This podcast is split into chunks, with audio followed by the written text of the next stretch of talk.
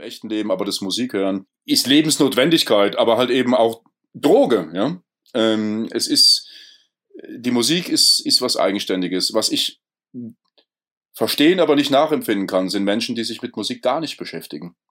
Äh, die gibt es natürlich, ja. Menschen, die rein für die anderen Dinge wichtig sind, ja. Aber das, was der Mus die Musik oder der Black Metal oder der Metal transportiert, das können nur die Menschen verstehen, die wirklich Musik spüren, fühlen und sich damit auseinandersetzen.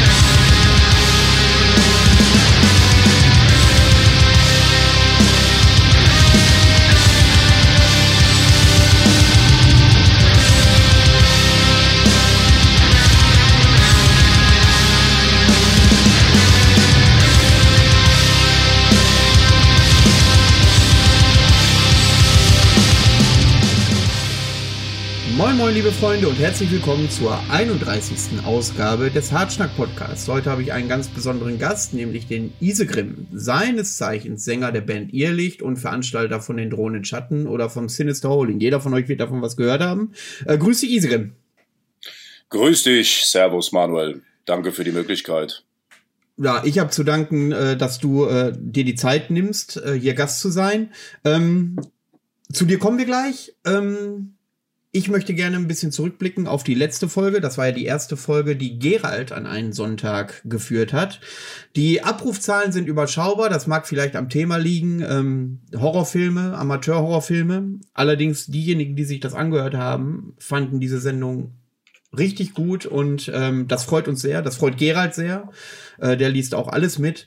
Und ja, wir haben dann beschlossen, dass hier und da Gerald jetzt auch mal eine Hauptsendung macht. Also nicht nur so eine Zwischensendung, wenn das irgendwann mal startet, sondern auch tatsächlich auch mal sonntags Hauptsendungen. Ich hoffe, das ist in eurem Interesse.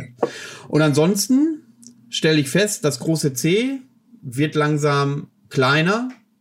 Ich war letztes Wochenende auf einem kleinen Underground-Konzert, ausgerichtet vom Candy vom Blackland, mit unter anderem Frantic Aggressor, Adalwolf und so. Vielleicht kommen wir da gleich nochmal zu, wenn wir über äh, Isegrims Rolle als Veranstalter sprechen, kann ich ja dann mal kurz erzählen, wie das da so gewesen ist. Aber dann will ich mich jetzt dem Gast zu widmen. Du kommst ja schon von einer richtigen Party heute, habe ich gehört. Ich hoffe, du bist gut gelaunt, die ist gut verlaufen, die Party. Und äh, ja, du sitzt da bei einem kalten Bier. Ja, ich sitze hier beim kalten Bier, mein Lieber. Ja, eine Party ist es nicht wirklich. Ich habe heute früh meinen meinen alten Herrn besucht, der heute 74 wird. Und der hat von mir eine Flasche französischen Rotwein bekommen. Alles Gute an dieser Stelle. Ja, danke schön. Ja, das ist äh, aufgrund der Frankophilität in unserer Familie äh, ist das äh, eine lange Tradition. Und äh, da habe ich den heute Morgen noch äh, kurz beehrt. Jetzt sitze ich bei einem Flensburger hier bei dir. Ja, kennt ihr eher bei euch da oben. Prost. Ja. Zum Wohl. Lass dir schmecken. Danke. Gut, dann äh, beginnen wir natürlich mit dem obligatorischen Punkt, den wir mit jedem Gast besprechen. Und zwar, mal lieber, wie bist du eigentlich zum Metal und im Speziellen zum Black Metal gekommen? Was waren so deine ersten Live-Erfahrungen? Was waren deine ersten Platten? Und äh, wie hast du deine frühe Jugendzeit? Und bei dir wird es auch spannend wegen der 90er-Zeit, bin ich fest und überzeugt. Äh, wie hast du das alles so erlebt? Fang mal an. Wann waren so deine ersten Berührungspunkte mit Metal? Ja, also ich meine, ich bin äh, sehr international geprägt aufgewachsen und kam halt, ich denke, das ist, geht auch sehr vielen Metlern so, ja. Ähm, bin halt dann in der Pubertät äh, äh, wieder nach Deutschland gekommen und äh, bin sehr, sehr früh dann halt eben Anfang der 90er äh, mit dem Metal in Berührung gekommen. Was ich meine ist, sehr viele von uns äh, sind halt, unabhängig der Klischees der 80er, ja doch mit einer gewissen Intelligenz gesegnet und äh, landen halt äh, in dieser Zeit in den 90ern ja, äh, bei Metal aufgrund der Faszination fürs Fantastische, fürs Dunkle, ja. Und äh, oft wird auch gemerkt, dass irgendwas an dieser Welt nicht stimmt oder so, ja, ähm, aus der Eigenperspektive. Und äh, so stoßen natürlich viele, ja, auf, sagen wir mal, Manowar, Blind Guardian oder solche Sachen, da stoßen dann viele drauf. Dann natürlich auch die Trash-Sachen, Creator, Sepultura und der Death Metal in der Zeit. So sind ja viele aus unserer Generation, wir sind ja aus derselben, wir sind ja dasselbe Baujahr, Manuel, äh, mhm. äh, auf den Metal und somit auch auf äh, den Black Metal, der natürlich dann in seinen Kinderschuhen steckte, den viele Leute heute noch nicht erlebt haben, wie es damals war. Ja. So fing das an bei mir. Ja, und wer hat dir dann die ersten Metal-Bands nahegebracht? Hattest du da Freunde? War das in der Verwandtschaft jemand? Oder bist du da von ganz alleine drauf gekommen? Und wenn ja, das? War, ja, das war halt kurz nach der Wiedervereinigung. Ich bin da relativ alleine äh, draufgekommen, aber ich habe natürlich überspielte Tapes bekommen, ja, habe die auf dem alten Walkman gehört, ähm, habe mich dann so selber rein, äh, immer weiter reingehört und bin dann halt eben ähm, auf die klassischen klassischen Trash- und Death Metal-Bands und halt eben auch die allerersten Black Metal-Bands getroffen, weil das ist eine ganz andere Zeit gewesen, wie viele Protagonisten und Künstler und Musiker. Ist halt äh, die 90er-Zeit noch vor dem Internet eine Sturm- und Drangzeit gewesen, ja, eine magische Zeit, ja, des Widerstands, des Widerstands gegen etablierte Dinge ähm, aus europäischer Sicht, ja, und ähm, aus nordischer Sicht und äh, das ist einfach was, was ein komplett anders ist, als äh, das heutzutage ist natürlich, ja.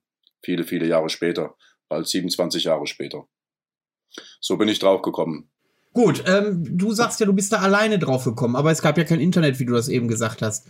Ähm, was war zuerst da? Das Bedürfnis, Mensch, ich muss mal raus aus dem Mainstream, ich brauche irgendwas ganz anderes und oder wurde, hast du irgendwas entdeckt, irgendeine Metalband zum ersten Mal entdeckt, wo du dachte, Mensch, das könnte meine Musik sein? Weil ich frage mich gerade, heute ist es einfacher auf Metal zu kommen als früher. Äh, früher ja. musste man ja Fachmagazine lesen und solche Dinge. Was ja. war so dein Anstoß? Äh, Gab es da irgendein Magazin, was dir in der Hand gefallen ist, wo du gesagt hast, Mensch, das Cover sieht geil aus, das höre ich mir jetzt mal an, oder, oder, oder. Wie war das denn, dass man da drauf gekommen ist? Weil also, in Radiosendung wurde man damit ja nicht belagert.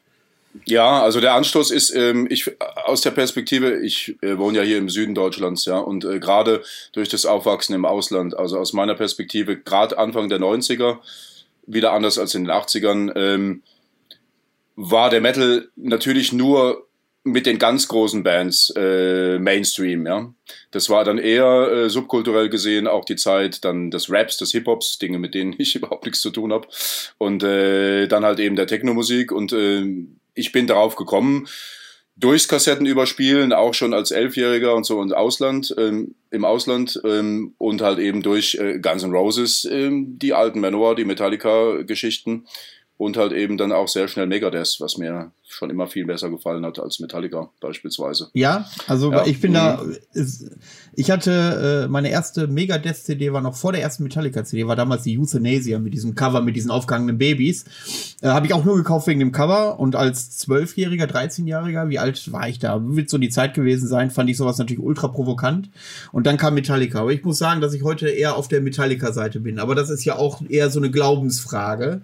Ja, aber wenn du, die Euthana wenn du die Euthanasia erwähnst, dann müssen wir gleich zu dem Song A tout le monde kommen, ja, äh, aus frankophiler Sicht, weil der natürlich äh, unter die Haut ging, ja. Und ich finde halt äh, sehr, sehr Metal, wie sich Mustaine verhält, ja, mit seiner, mit seinem Charakter und äh, seiner auch zornigen, wilden und eigentlich antisystemischen Art äh, mit der Lebensmission irgendwie Metallica zu übertreffen. Das finde ich sehr spannend. Ja, und ähm, er wird auch viel kritisiert, aber ja, heutzutage eher Megadeth, ja. ja gut, das ist eine Diskussion, da könnte man eigentlich eine eigene Sendung für machen.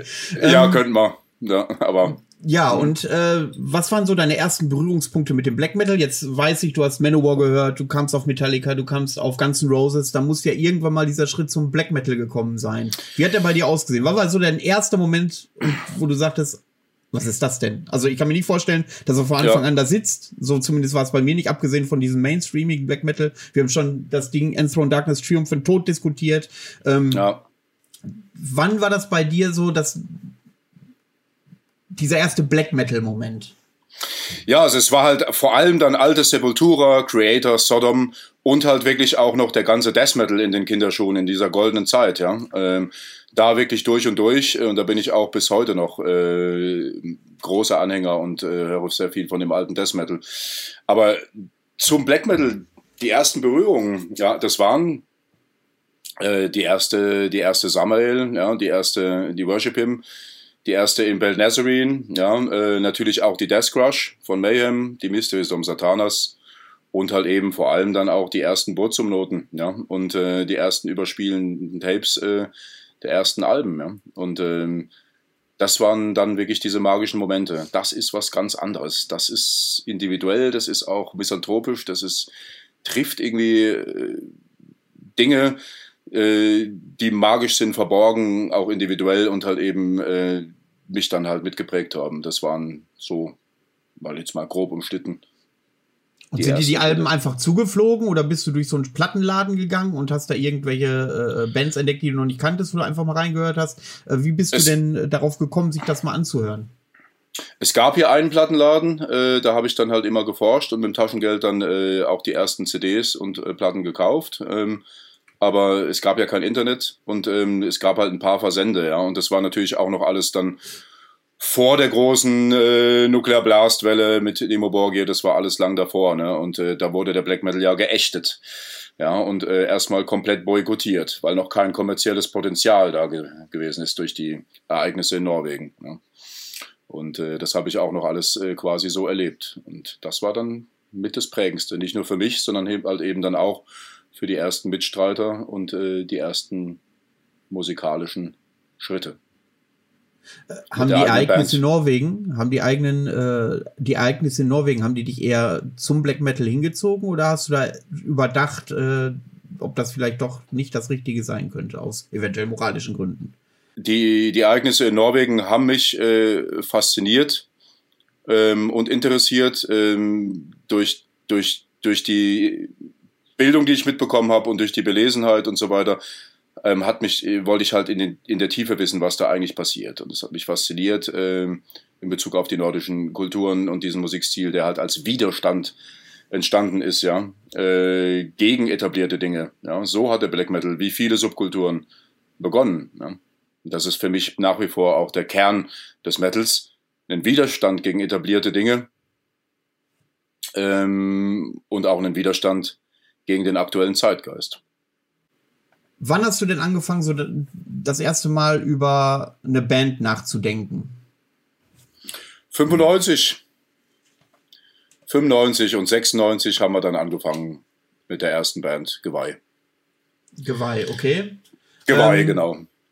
Und das war äh, direkt die klare Ausrichtung Black Metal oder? Das war ganz klar die klare Ausrichtung Black Metal, Grim Pagan Metal, ja oder Grim Pagan Kult nennt sich das Ganze. Mhm. So heißen auch die posthumen Veröffentlichungen, äh, die es jetzt dazu gibt. Ähm, und ähm, ja, also stilprägend auf jeden Fall oder beeinflussend dann halt wirklich auch die alten Behemoths, ja. Die haben mich sehr geprägt. Die alten Behemoths und äh, der raue Geist, der da mitgeschwebt hat und halt auch der Geist natürlich von Mayhem und von dieser sogenannten zweiten Bewegung. Das ist ja damals alles in relativ kurzer Zeit passiert, in zwei, drei Jahren. Und auch das Zeitempfinden ist ja ein ganz anderes als junger Mensch. Ja. Und äh, das, da hat sich ja ganz viel getan. Und äh, das hat dann dazu geführt, dass ich mit meinen Mitstreitern äh, die Band Geweih gegründet habe. Ich selbst bin Sänger und bin auch immer nur Sänger gewesen und spiele kein Instrument. Äh, und so hat sich das dann halt Schritt für Schritt mit den ersten Proben entwickelt und dann halt eben mit den ersten Demo-Tapes äh, von 96 bis halt eben dann so 2000 1. Okay. dann schlussendlich, ähm, der 2005 schlussendlich war dann das Abschiedskonzert von Geweih. Du hast eben gesagt, äh, die frühen Behemoths waren dein, äh, war euer Vorbild. Dann möchte ich gerne wissen, weil das ja auch so ein heißes Eisen ist und gern diskutiert wird. Was ist denn deine heutige ja. Meinung zu Behemoth? Ja, also nicht Vorbild, das, das stimmt nicht. Ich meine halt eher, das, das betrifft eher den, den Begriff Grim Pagan Cult, ja. Das halt, also damals gab es noch keine Unterscheidung zwischen Black Metal und Pagan Metal in den Anfangstagen, ja. Die gab es eigentlich so noch nicht, ja. Und äh, ähm, ich äh, mag auch die neuen Behemoths, ja. Ich finde, äh, ich habe große Achtung vor der Band, äh, was sie erreicht hat, äh, auch im Death Metal Kontext oder grundsätzlich als äh, schwarze Metal Band. Das schon, aber natürlich äh, kriege ich Gänsehaut bei den alten, ja. Und höre auch lieber die alten Alben. Ja, ja das aber, ist auch grundsätzlich Usus. Ähm, was waren denn so besondere Ereignisse, die du mit deiner ersten Band so erlebt hast? Hast du da so zwei, drei Dinge, die du uns mal erzählen möchtest, was dir so in Erinnerung geblieben ist?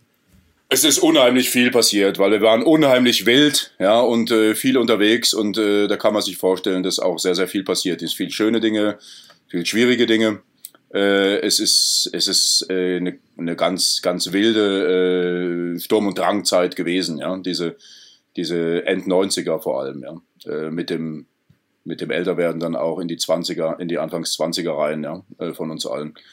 Da ist äh, sehr, sehr viel passiert. Ähm, erzählen kann ich, ähm, jetzt muss ich mal überlegen, es gibt so viele Geschichten, ja, aber Anekdoten, ja, also äh, wir waren halt immer im, im Wald unterwegs, ja, äh, man muss sich vorstellen, es gab kein Internet, wie in der Pandemie jetzt, äh, wo jeder halt auch jede Band was gut ist, ja, entdecken kann für sich im stillen Kämmerlein, sondern äh, wir waren draußen, wir waren im Wald, ja, mit Nieten, mit Patronengurt und so weiter und äh, mit unseren Freundinnen, mit Bier äh, und so weiter und haben diese Musik gehört und aufgesogen, ja, und äh, schlussendlich trotzdem gehuldigt und gelebt, also wirklich halt gelebt, ist in jede Pore, ja. Und äh, da wusste kein Mensch, was Black Metal ist, ja. Die Menschen wussten nicht, was das ist, äh, wenn du mit Patronengurt und so rumgelaufen bist, ja, mit Haaren äh, im bleichen Gesicht, ja, im Winter oder im Sommer. Das, das wussten, wussten die wenigsten Menschen wussten, was das wirklich ist, ja. Es war ja auch geächtet. Die Leute hatten noch die Klischees der 80er im Kopf und so weiter, ja. Äh, Mettler waren in der Minderzahl. Es kam auch des Öfteren zu Auseinandersetzungen mit Anhängern des Hip-Hops oder so, ja, weil schlussendlich äh, wir natürlich auch äh, wild waren und ehrlich, aber halt immer darauf bedacht, äh, äh, keins auf die Schnauze zu kriegen, ne? Äh, oder halt eben lieber eins auf die Schnauze zu geben. Also da gab's äh, wirklich viele Geschichten.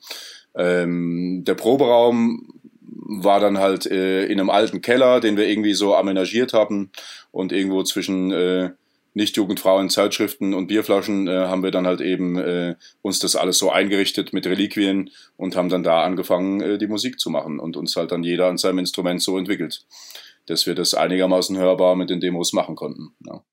Wir sind ins Studio, haben den Burzum-Album hingelegt, ein Mayhem-Album und haben gesagt, wir wollen keinen guten Sound, wir wollen unsere eigene Note und wir wollen einen richtigen, schmutzigen, dreckigen, aber auch atmosphärischen Sound durch die Keyboards, die halt auch bei Geweih eine große Rolle gespielt haben. Mit dem äh, Sagas, dem Gründer, mit dem ich diese Band halt auch gegründet habe in den 90ern. Gut. Also Stichwort 90er. Du hast ja gesagt, von so einem Lebensgefühl gesprochen, außerhalb der Gesellschaft, außerhalb ähm, der, Norm, der gesellschaftlichen Norm. Kannst du so ein bisschen das Lebensgefühl beschreiben, was das so beinhaltet, gerade für die jüngeren Hörer, die die 90er nicht mitbekommen haben, wo es vielleicht ein Unterschied ist zu heute? Ja, das Lebensgefühl ist halt einfach, ähm, also von, von Aufbegehren, von Wildheit, von Zorn, von Kritik, ja, von ähm, irgendwas stimmt auch da schon nicht und äh, wir sind halt erstmal wirklich dagegen und ähm, drücken uns halt musikalisch aus, ja, äh, mit aller Freiheit, ja, und eben nicht mit äh, Dogmen oder ähm, überholten Lebensansätzen und sowas, ja, und ähm, das ist was, was, äh, wo sich junge Hörer oder so einfach äh, mit der Musik genauso reinfühlen können, glaube ich, individuell, ja. Aber äh, erleben können sie es halt nicht. Ja. Sie sind heutzutage halt fasziniert von der Musik, können die Musik viel schneller entdecken, ja, äh, als wir damals, wo man sich Tapes überspielt hat, wo man äh, getauscht hat, ja. Im Übrigen war das ja auch in der gesamten deutschen Szene so. Ich bin natürlich der französischen Szene auch sehr nahe, was ja kein Geheimnis ist. Aber auch in der deutschen Szene von vielen Protagonisten und äh, Leuten. Da sind ja auch wirklich nicht mehr so viele heutzutage tatsächlich aktiv als Künstler, Künstler oder Veranstalter. Aber aus diesen Geburtsstunden des Black Metals der 90er, ähm, man ist in den Zug gestiegen, wusste, irgendwo ist ein Konzert, ja, ähm, hat Bier mitgenommen und man wusste nicht, was einen erwartet, ja. Was passiert denn? Spielen die Bands? Spielen sie überhaupt, ja? Wer ist denn da, ja? Äh, wird das Ganze schön? Wie kommt man zurück, ja? Ich erinnere mich da an, an das allererste Gorgoros-Konzert in Annaberg noch mit Hatt oder so, ja. Ähm, das sind einfach Sachen, diese Faszination, solche Gestalten dann halt eben zu sehen, wenn du als junger Mensch dorthin fährst und nicht weißt, was dich auch, war Abenteuer, ja, war, war Wildheit, aber war halt auch ganz viel Zusammenhalt, ja, und ähm, Austauschen von Musik, Und äh, das betrifft halt eben auch ganz viele andere aus der Zeit, wo, glaube ich, auch einige schon bei dir im Podcast waren oder so, ja, die diese Zeit erlebt haben, ja. Das ist dann hier äh, die Aachener, die wesentlich bekannte Richtung aus Aachen gewesen, ja, äh, mit den alten Nagelfahr und all den Stilblüten, die daraus entstanden sind. Bei, ähm, in Norddeutschland, bei euch oben, gab es ja dann auch schon ein paar Protagonisten. Viele wurden auch belächelt oder so. Das war dann diese ganze Zeit mit äh, Last Epitaph, dem Label hier, oder Last Episode und Black Attack später. Aber für die Menschen oder für die Mettler, äh, die das erlebt haben, war das halt eben diese, diese magische Sturm- und Drangzeit. Ja? Und ähm, ähm, diese Ecken, hier unten hatten wir natürlich dann noch äh, May McTruth oder Morrigan als ältere Band in Stuttgart. Und in Berlin war natürlich auch Jörg schon damals äh, sehr aktiv und ist ja dann halt der Veranstalter mit dem Under the Black Sun, der auch bis heute hier die Fahne hochhält, so wie ich das äh, hier im Süden mit drohende Schatten mache. Ja. Als kleiner Exkurs.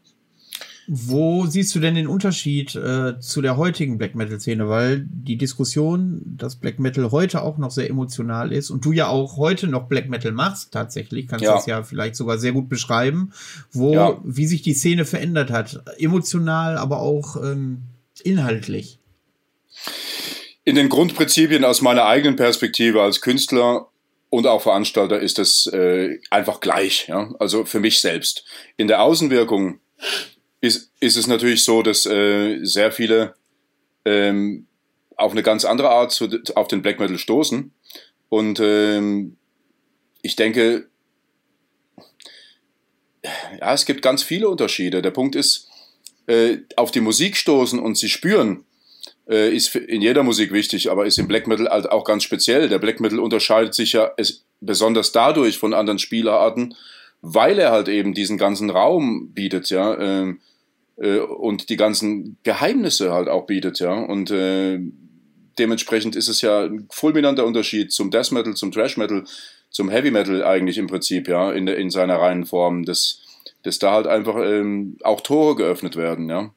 Spirituell, musikalisch, in der Gedankenwelt, im Empfinden der Musik, ja. Und deswegen, das ist etwas Wertvolles, ähm, was keine andere Musikrichtung hat insbesondere auch was die bösen, dunklen, finsteren Ecken der Seele, Ausdrucksweisen angeht, ja, ist das halt einfach einmalig. Das gab, das gibt es einmal und das wird es auch so nicht wieder geben, ja. Und ähm, das können die jungen Hörer halt einfach nur spüren und das ist gut so. Aber empfinden, wenn sie dann halt rumlaufen, ja, und äh, weiß ich nicht, äh, vor paar Jahren mit der Rückkehr von Blasphemy war auf einmal Blasphemy wieder hin. Heutzutage siehst du Jungs rennen, rennen mit Cappy und Skater und, und Blasphemy und so weiter, ja, weil sie halt auf ihre Art rebellieren, auch mit Dingen, die in der pandemischen Zeit passieren oder so, ja.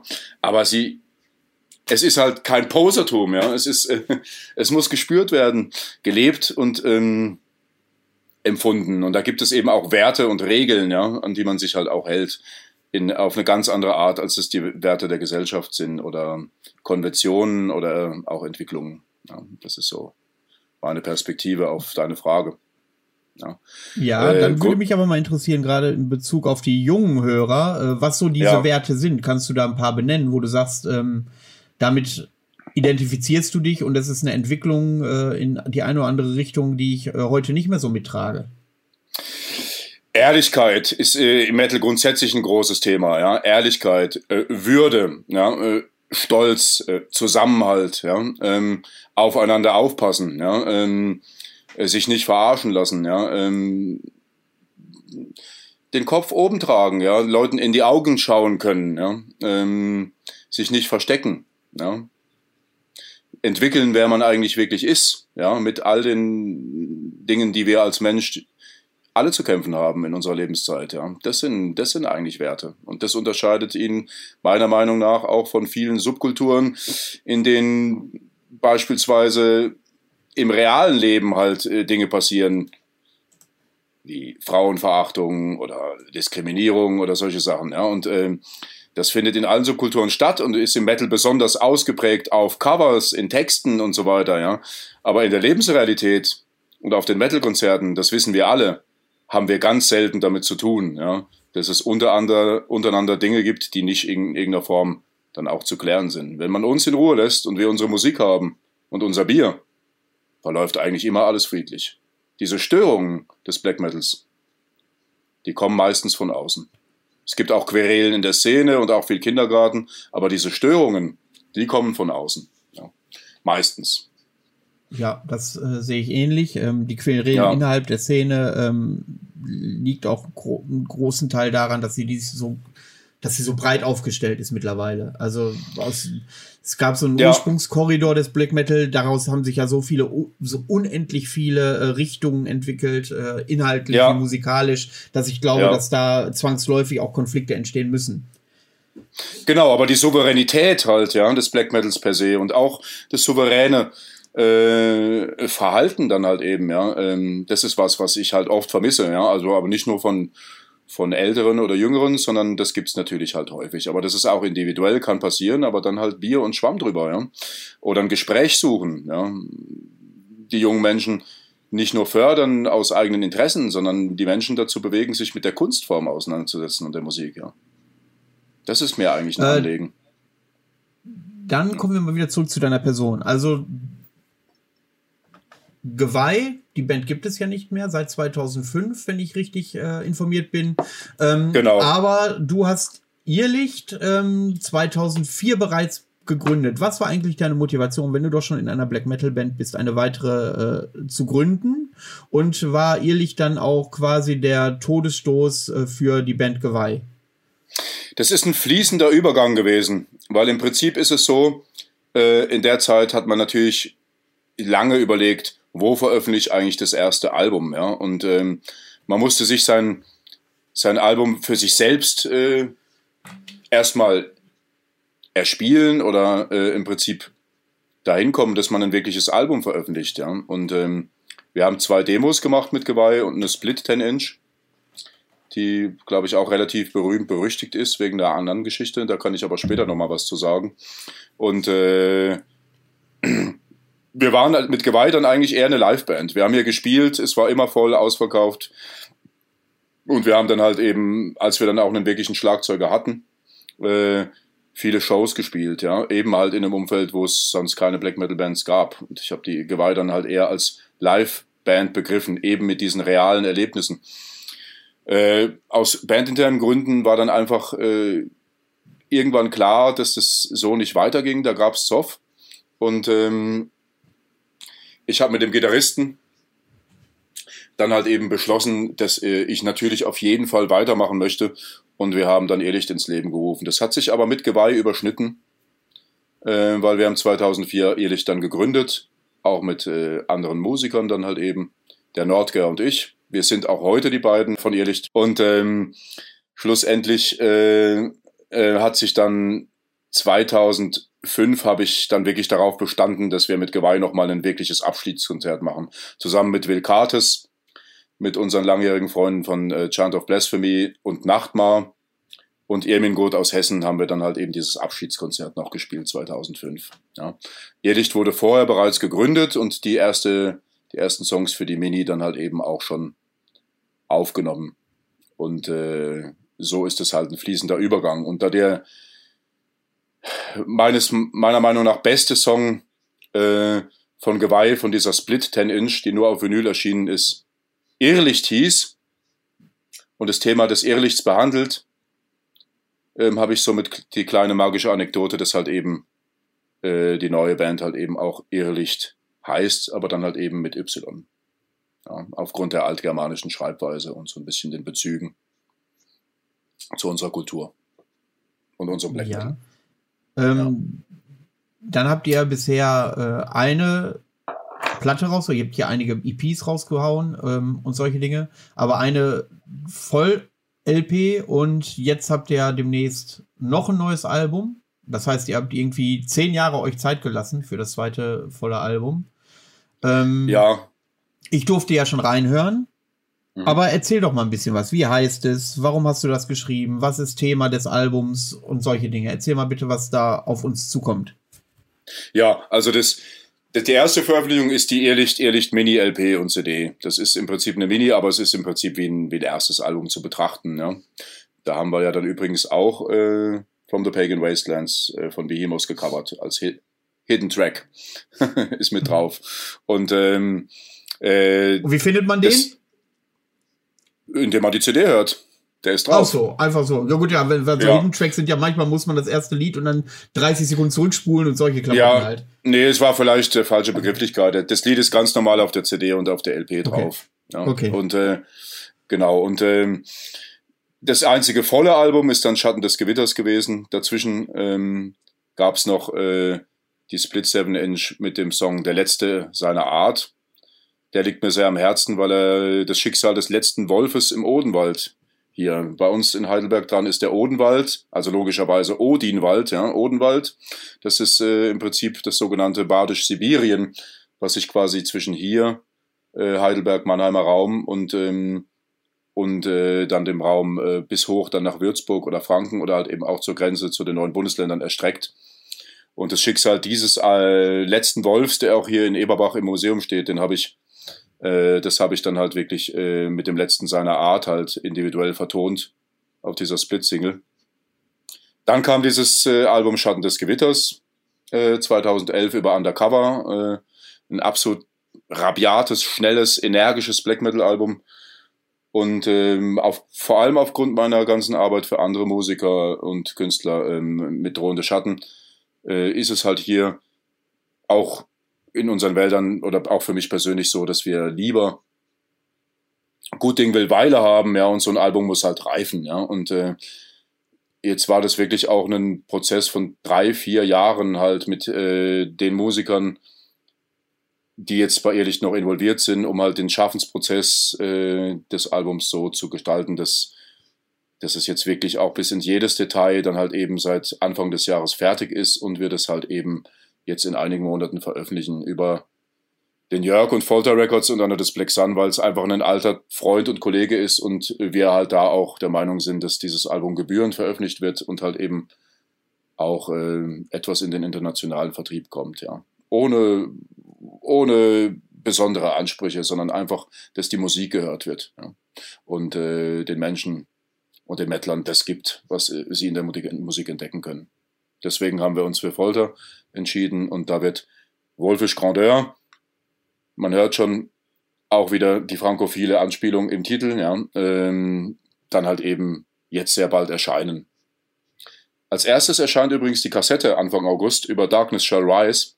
Das dürfte einigen ein Begriff sein, äh, weil er exzellente Arbeit mit äh, Wiederveröffentlichungen macht für, für viele, viele Black Metal Alben und äh, Boxen, Dissection, Burzum etc. Da wird äh, jetzt als erstes die Kassette erscheinen mit einem anderen Cover und auch mit einem anderen Mix, ja, nur auf Tape, äh, mit einem mystischeren Mix als halt eben die LP und CD-Version. Dann gehen wir doch mal auf den Inhalt des Albums. Also ich habe äh, mir das äh, Album schon anhören dürfen und ich muss sagen, mir gefällt äh, dieses äh, Perlmutt, der Lohn des Sisyphus am besten. Bis, also von einmal Ja. durchhören. Ich habe es halt erst einmal durchgehört. Ja, Ähm, ja. Und äh, erzähl mal ein bisschen was zu der Thematik des Albums. Also wenn ich äh, beim ersten Durchhören versteht man nicht immer alles. Also ich finde, dein Gesang ist sehr orchestral. Ähm, es Ja. wirkt sehr okkult und passt Mhm. auch, zumindest die Bruchstücke, die ich mitbekommen habe, auch gut zu dieser Thematik. Also der Gesang ist äh, nicht verwechselbar. Also der ist äh, relativ einzigartig. Das möchte ich mal vorausschicken, Mhm. wie ich finde. Passt aber gut dazu. Erzähl mal ein bisschen was von deinem Inhalt, äh, von, von den Alben. Ist das ein Konzept oder ist jedes Lied unterschiedlich? Ja, also im Prinzip ähm, in Bezug aufs neue Album äh, ist es so, dass es ja sieben Lieder sind. Sieben ist eine magische Zahl und dass wirklich jeder Song für sich selbst steht mit seiner Thematik. Ja. Ähm, Schatten des Gewitters war einfach ein brachiales Album, was einfach wirklich sehr schnell und hart ist, ja. Und äh, natürlich ist Wolfisch Grandeur auch eine gewisse Reife äh, anzumerken, stilistisch, in den Arrangements, dass wir jetzt auch wirklich Keyboards benutzt haben, was mir sehr wichtig war bei einigen Songs. Und ähm, wir werden auch nur einen Song zusammen mit dem Label online stellen, jetzt vorab und nicht irgendwie das ganze Album. Und das ist dann wirklich der Titelsong Wolfisch Grandeur. Ja. Der wird jetzt dann bald online gehen. Ähm, du hattest auch sch- schon erwähnt, dass der Perlmutt, der Lohn des Sisyphus, so gefällt. Da habe ich ähm, einfach die bekannte Sisyphus-Sage blasphemisch äh, vertont. Äh, Im Prinzip ähm, Sisyphus bricht mit seinem Schicksal, ja, rächt sich an der Götter- und Götterwelt, rächt sich an der Menschenwelt und durchbricht halt eigentlich ähm, den gordischen Knoten. Ja. Das mhm. ist auch im Refrain zu hören. Und äh, das ist äh, dieser Song Perlmutterlohn des Sisyphus, ja. Es sind auch viel abstrakte Dinge drin in den Texten, äh, die halt wirklich sehr persönlich sind als Sänger und Künstler, die halt da so eingebaut sind und ähm, auch nicht für jedermann zu verstehen. Und das ist auch gut so. Da, darf ähm, ich mal kurz einhaken? Ich habe da gleich ja. eine Frage zu den Texten. Der geneigte Hörer ja. wird schon wissen, worauf ich hinaus will, weil wir das öfter diskutieren, gerade für äh, mit mhm. Leuten, die sich sehr viel, äh, die sehr viel Energie in ihre Texte stecken. Aber da kommen wir gleich zu. Ähm, mhm. Ich finde dieser Pelmut-Song ist, das soll nicht despektierlich sein, äh, ist der flacheste von allen, der wenig wie soll ich sagen, der wenig äh, ausgereifteste, möchte ich fast behaupten, dieser ursprünglichste. Du hast, ich habe ich hab mhm. die ganze Zeit das Album gehört und habe gesagt, weil es mir unheimlich wichtig ist, den Leuten so Referenzen zu nennen. Woran erinnert mich das? Habe ich bei jedem Lied unterschiedlichste ja. Ursprünge erkannt. Also wer auf Schrat steht, kann sich das anhören. Wer auf so dieses kalte ja. 90er klirrende Keyboard bei Emperor steht und so, kann sich das anhören. Ja. Und solche ja, Dinge. Das ist ganz schwer ja. zu fassen, das Album. Und äh, ja. dieses äh, Perlmutt-Ding ist, wirkt halt am Rosten. Es klingt jetzt despektierlicher, ja. als es sein soll, aber es klingt so dieses, als wenn es so das unfertige, typische Garagending ist. Ja, also die Songs sollen ja auch nicht perfekt sein, ja. Sie sollen ja immer wieder, äh, sie sollen auch nicht perfekt sein. Sie sind ja archaisch zu spüren. Und ich wollte halt noch sagen, wegen deiner vor, vorangegangenen Frage, okkult.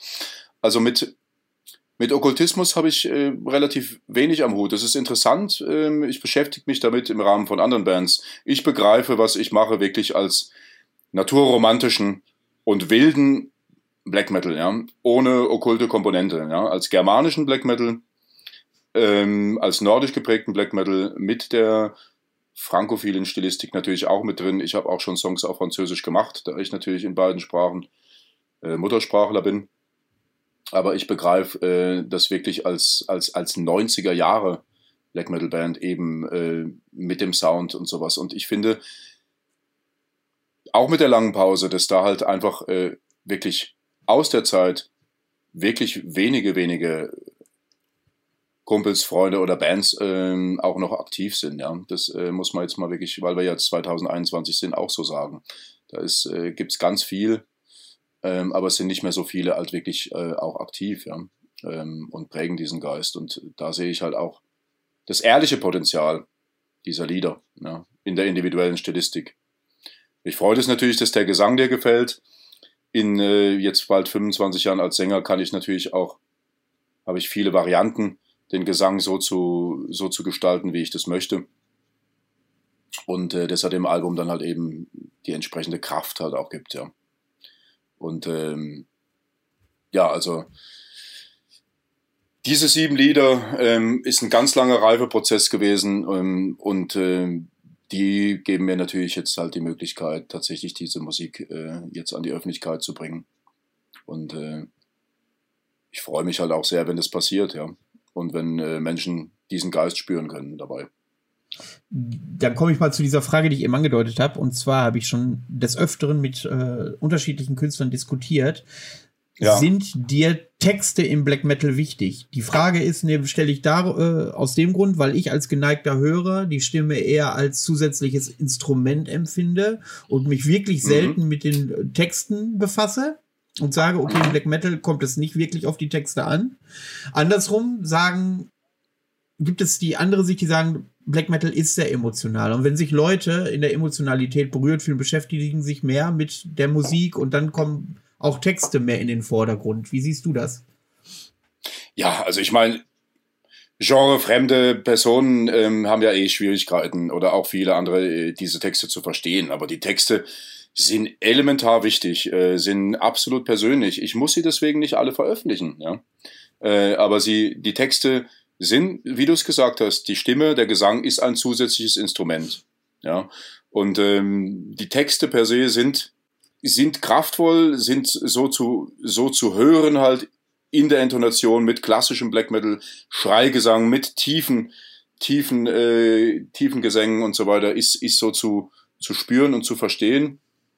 Aber die Texte, äh, da kann sich jemand mit beschäftigen, wenn sie abgedruckt sind oder kann sie finden, ja. Aber sie, sie strahlen halt diese, diese Kraft aus und sind halt aus meiner Perspektive auch erstmal was Persönliches, ja. Und ich finde, ähm, der Hörer, der halt wirklich sich mit einem Album dann beschäftigt, was sich gefällt, der kann, der kann diese Sachen entdecken. Wer das natürlich nur im Schnelldurchlauf laufen lässt, der muss das nicht machen. Aber es gibt halt in Alben ja auch immer wieder vieles, vieles, vieles Neue zu entdecken. Das ist ja das, was uns an vielen Alben dann halt fasziniert, ja.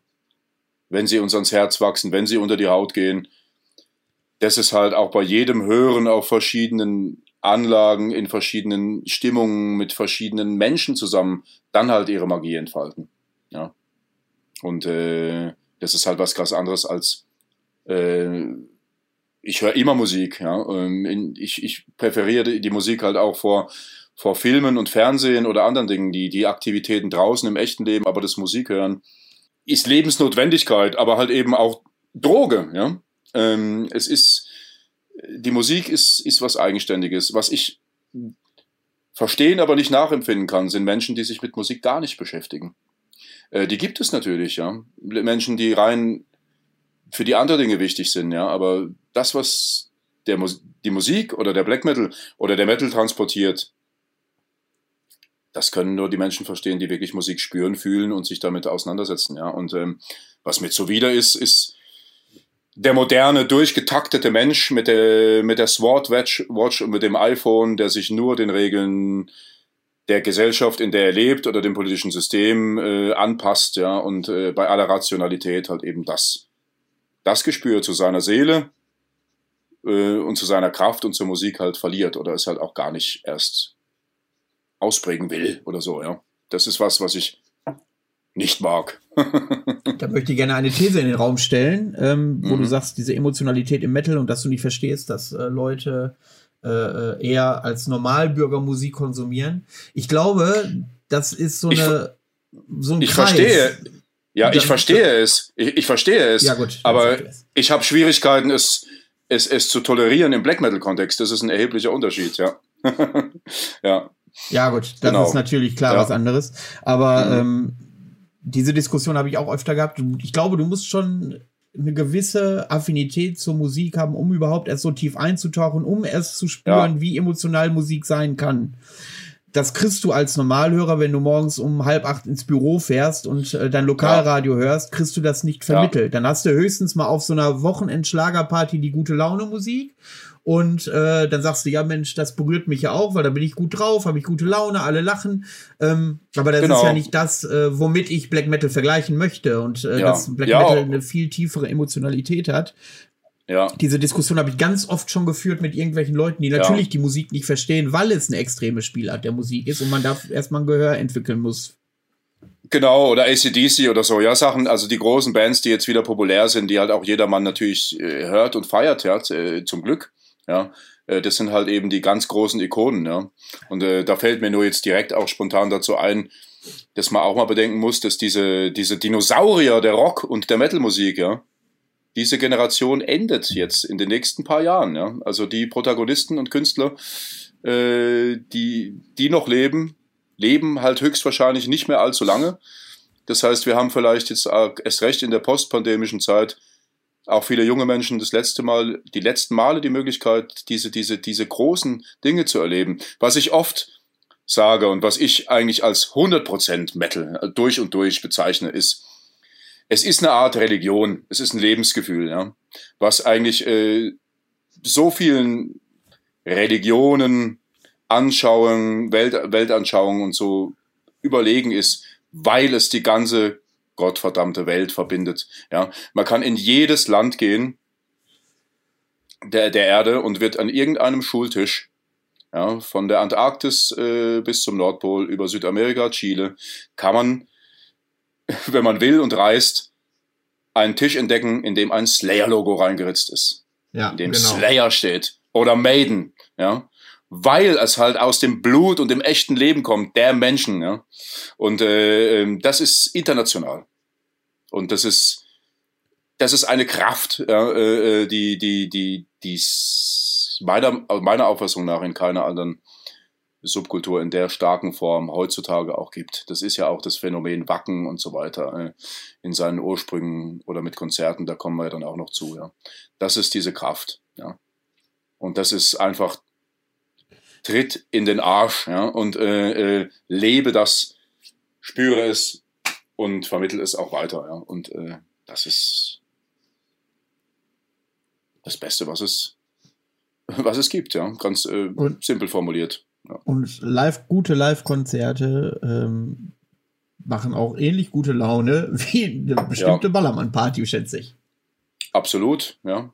Das kennen wir ja auch. Also im Prinzip, äh, es ist ganz unterschiedlich, ein Black Metal-Konzert ähm, in seinen verschiedenen Variationen individuell zu erleben, als halt eben ein Metal-Konzert, ähm, wo es natürlich auch um Spaß und Lebensfreude geht. Ja äh, ähm, und das zu, der Zusammenkunft von Menschen, ja, in ihrer absolut verschiedensten Couleur. Und äh, der Freude, dem Spaß an der Musik, der darf, die darf nicht genommen werden. Aber im Black Metal per se ist es natürlich ganz anders. Da gibt's Scheuklappen, da gibt's Regeln, da gibt's Kontroversen. Ja. Der Black Metal bewegt sich immer schon zwischen tiefster Depression und absolutem Elitismus. Und äh, das ist eine eigene Welt. Ja eine eigene Welt und die darf nicht angegriffen werden von außen. Ansonsten stehe auch ich als Wolf da und beschütze sie. Ähm, um noch mal kurz den Bogen zu deinem Album zu äh, äh, schlagen. Ja. Was mir besonders aufgefallen ist, ist, dass diese Musik zumindest ähm, so kam mir das vor und ich besuche viele Live-Konzerte, gutes Live-Material bieten kann. Also ich glaube, da ist jeder, jedes Lied könnte wirklich live ein Brecher werden. Es spielt sowas bei deinem Songwriting, spielt das eine Rolle, so, wo du das Gefühl hast, okay, das muss live aber auch gut spielbar sein oder äh, ist das Zufall? Nee, das spielt auf jeden Fall eine Rolle. Ne? Also klar, ich äh, will auch wieder auf die Bühne, äh, unbedingt und sehr gerne, auch wenn ich mir dafür Zeit lasse. Aber die, das Songwriting per se macht natürlich der Nordger, der Gitarrist, ja. Ähm, also der schreibt die Songs, ähm, wir tüfteln das Ganze aus und ich mache meinen Gesang und die Texte dazu und das ist ein eingespieltes Team, ja. Das Album haben wir jetzt äh, mit einem guten Freund am Schlagzeug auskomponiert, aber es ist eine komplett andere Besetzung ähm, als halt eben bei Schatten des Gewitters, wo das zu der Zeit, als wir auch viel live gespielt haben, halt eine wirkliche, wirkliche Band war mit allem, was dazugehört. Freundschaft, der Liebe zu der Musik ähm, und so weiter. Das ist eine ganz andere Zeit gewesen. Ne? Das ist ja jetzt auch schon zehn Jahre her. Und ähm, wir haben vor, mit live, mit Irrlicht auch wieder live zu spielen. Ja, ähm, haben das sehr lange nicht getan und ich war jetzt seit der Sinister Holding 3, damals mit der Nagot Herbstlight Show ähm, und Irrlicht auch wirklich nicht mehr als Sänger auf der Bühne. Ja. Und äh, habe unglaublich äh, große Freude daran, dass wir das dann halt eben dieses oder sehr wahrscheinlich halt eben nächstes Jahr auch wieder tun werden. Dann hoffe ich, dass ich euch irgendwo mal begegnen kann, auf irgendeiner Bühne in der Republik. Ja, äh, das wird passieren, Manuel. Also, weil du auch einfach herzlich eingeladen bist, äh, wenn das Ganze dann stattfindet. Ja, da freue ich mich. Ja. Ähm, so, dann lass uns mal den Bogen äh, schlagen. Ich wollte das mit einer spitzfindigen Frage äh, beginnen. Und zwar, du als Veranstalter würdest du ehrlich buchen und warum nicht? Ähm, also wenn ich mich mit mir selbst als Künstler auseinandersetzen müsste und als Sänger, dann wüsste ich, dass auf mich vielleicht sehr kraftvolle, starke Momente, aber auch schwierige Momente zukommen. Ja? Insofern würde ich da in die Tiefe gehen, aber ich würde es natürlich machen. ja. natürlich. Äh, ähm, ja, ja, wie kamst du denn zu der Idee, ähm, irgendwann, ich glaube, Anfang der Nullerjahre äh, müsste es ja irgendwann gereift sein, zu sagen, okay, ich möchte auch Konzerte veranstalten. Wie kam es dazu? Ja, halt eben durch die Zeit mit Geweih, ja, ähm, und halt äh, dann die Möglichkeit, also auch mit, äh, mit befreundeten Bands und halt eben mit Nachtmahl in dieser Zeit äh, Konzerte zu veranstalten. Habe ich halt eben das erste Nacht der drohenden Schatten, das hieß damals noch der Nacht, der Nacht drohende Schatten ja, äh, äh, veranstaltet. Und das war halt auch das erste Konzert dieser Reihe, ja. Und da stand natürlich dann halt eben Geweih im Mittelpunkt und ähm, war nicht das erste Konzert generell von Geweih, aber halt dann das erste, was ich selbst veranstaltet habe. Ja, also hier am, am Neckar in der Nähe von Heidelberg. Und äh, das ist quasi die Ursprungs. Da gibt es auch natürlich noch den, den Flyer von damals und die ganzen Erinnerungen. Und das war 2001. Und äh, das ist, hat dann so gut funktioniert, dass du gesagt hast, Mensch, da möchte ich jetzt auch eine Reihe von machen. Es war halt einfach, äh, da ging es halt auch in keinster Weise um Geld oder sonst was, ne, sondern es waren halt einfach diese ersten Konzerte und ähm, durch meine Leidenschaft zum Black Metal und diese ganzen Verbindungen eben zu vielen anderen Bands und Künstlern habe ich dann halt eben ein zweites Konzert gemacht und ein drittes und so fing das dann an zu wachsen. Ja. Und äh, da hatte ich dann damals auch äh, Dark Fortress da beim zwei, bei der zweiten Nacht der Drohnenschatten. Auch noch relativ klein in Weinheim und äh, Bael aus Frankreich, also die so aus der Mutilation-Ecke, also wirklich hasserfülltestes äh, äh, wilde, wilde, wilder Black Metal aus Frankreich. Ähm, die haben dann damals auch gespielt. Das sind alles äh, Bands, die es halt so gar nicht mehr gibt, ja, äh, heutzutage. Und ähm, so ist äh, daraus dann halt eben äh, die Reihe entstanden, die man halt auch heute noch unter Nacht der drohenden Schatten findet. Allerdings äh, kam ich dann halt eben einige Jahre später, auch durch das, das Reisen und äh, äh, das viel Konzerte besuchen selbst halt eben äh, dann halt eben äh, zur Lokalität in Speyer und hatte dann dort die fünfte Nacht der Drohnenschatten äh, unter dem griechischen Banner mit Semial, Namateron und äh, Ravencult. Allerdings glaube ich, ist eine wichtige Geschichte, die da noch vorangeht, die vierte Nacht der Drohnenschatten mit Luna Aurora, Ascaraya, äh, Kaedes, bei der Band habe ich damals gesungen, ähm, aus Ostdeutschland, und ähm, äh, Old und Mega Era von der Split EP mit Irrlicht. Äh, das waren sehr ab abenteuerliche Umstände, weil wir auch aus den bekannten Problemen der Antifa dieses Konzert auch äh, zweimal verlegen mussten und es schlussendlich dann halt eben unter den nicht optimalen Soundverhältnissen stattfand, ja. Und ähm, glaube ich, ganz, ganz viele Leute hier in der Region geprägt hat, die bis heute wissen, äh, wofür drohende Schatten steht und was sie da erleben können. Ja. Und das war 2005. Und äh, dann hast du ja irgendwann äh, Sinister Holding gegründet. Äh, wie kam es dazu? Ja, so nach der Drohnen Schatten war halt eine eigene Reihe, die dann halt eben irgendwann in Speyer gelandet ist. Ja, und ähm, in Speyer hatte ich dann halt auch die Möglichkeit, das halt quasi langsam aufzubauen ähm, im Rahmen des Black Metals. Und äh, da haben dann sehr, sehr viele Gruppen, die heute sehr bekannt sind im Black Metal, sehr bekannt sind aus Finnland und Frankreich, äh, auch teils dann ihre aller, allerersten Konzerte in Deutschland gegeben. Ja. Und äh, mit vielen von den Personen bin ich natürlich auch heute im Kontakt noch. Und die haben dann damals ihre ersten Auftritte hier absolviert. 2010 war dann halt auch so ein Bruch äh, mit dieser alten Reihe und halt auch den involvierten Freunden und äh, Bands, so dass ich halt eben dann äh, das Sinister Howling als zweite Reihe für den Herbst, also auch wieder überlappend, ja, äh, angefangen habe. Und das erste Sinister Howling stand dann ganz im Zeichen der Gruppe Urfaust und äh, die dann zu den, die dann damals ihr erstes Konzert auf dem ersten Sinister Holding gegeben haben, zusammen mit Lugubrum aus Belgien. Die kennen wir noch aus den Jugendjahren. Äh, da Valraven, der Bassist von Geweih, äh, Heidelberger, aber auch Belgier ist, waren wir auch sehr häufig in Belgien. Und äh, das waren die Anfangszeiten von Lugubrum, auch einer sehr obskuren Band. Äh, die haben da auch mitgespielt. Und halt auch äh, die italienischen Gruppen, die heute sehr aktiv sind, äh, mit Frostmoon Eclipse, ähm, die heute sehr aktiv sind mit vielen, vielen Gruppen im Nitrosium Black Metal. Äh, die waren auch mhm. damals dann schon zu Gast. Ja. Und dann, äh, die sind es, ja. Nö, dann ja. erzähl weiter. Dann erzähl weiter. Ich wollte dich nicht unterbrechen. Nö, kein Problem. Also das Sinister Holding äh,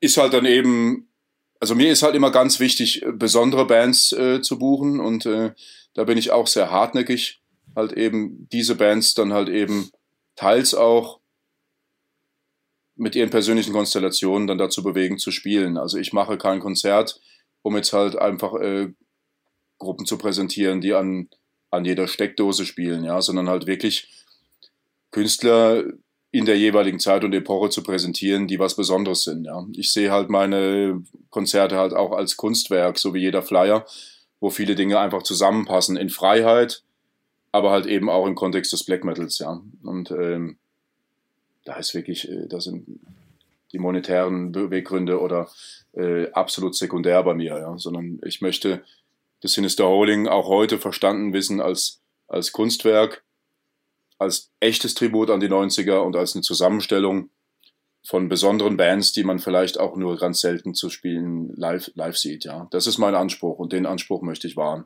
und, und den gegen jede Widerstände. Ähm, dann kommen wir mal zu den spannenden Details. Erzähl doch mal ein paar interne Geschichten, was lustig, was so in der Reihe als Veranstalter so passiert ist. Gibt es jemanden, der die Bühne, Bühne abgefackelt hat oder gab es eine Gruppensexorgie? Jetzt hau mal raus. Mal ein paar interne Geschichten. Ja, also ich meine, da ist sehr, sehr viel passiert. Äh, ähm, Bühne abfackeln, da wäre ich ja meistens der erste Kandidat als Feuerspucker. Ähm, das ist mir zum Glück nicht passiert, aber ich arbeite ja auch als Feuerspucker äh, für sehr, sehr viele Gruppen. Das habe ich ja auch in den letzten zehn Jahren gemacht, aber halt auch nur für besondere Gruppen und habe das natürlich auch in, in Speyer dann immer selbst selbst getan im Rahmen eines Edicht-Auftritts oder für die entsprechende Band. Ja. Ähm, Geschichten gibt's so, so viele. Ähm, was mir zum Beispiel einfällt, ist halt, Nehema ist ja wahrscheinlich vielen Begriff, ja.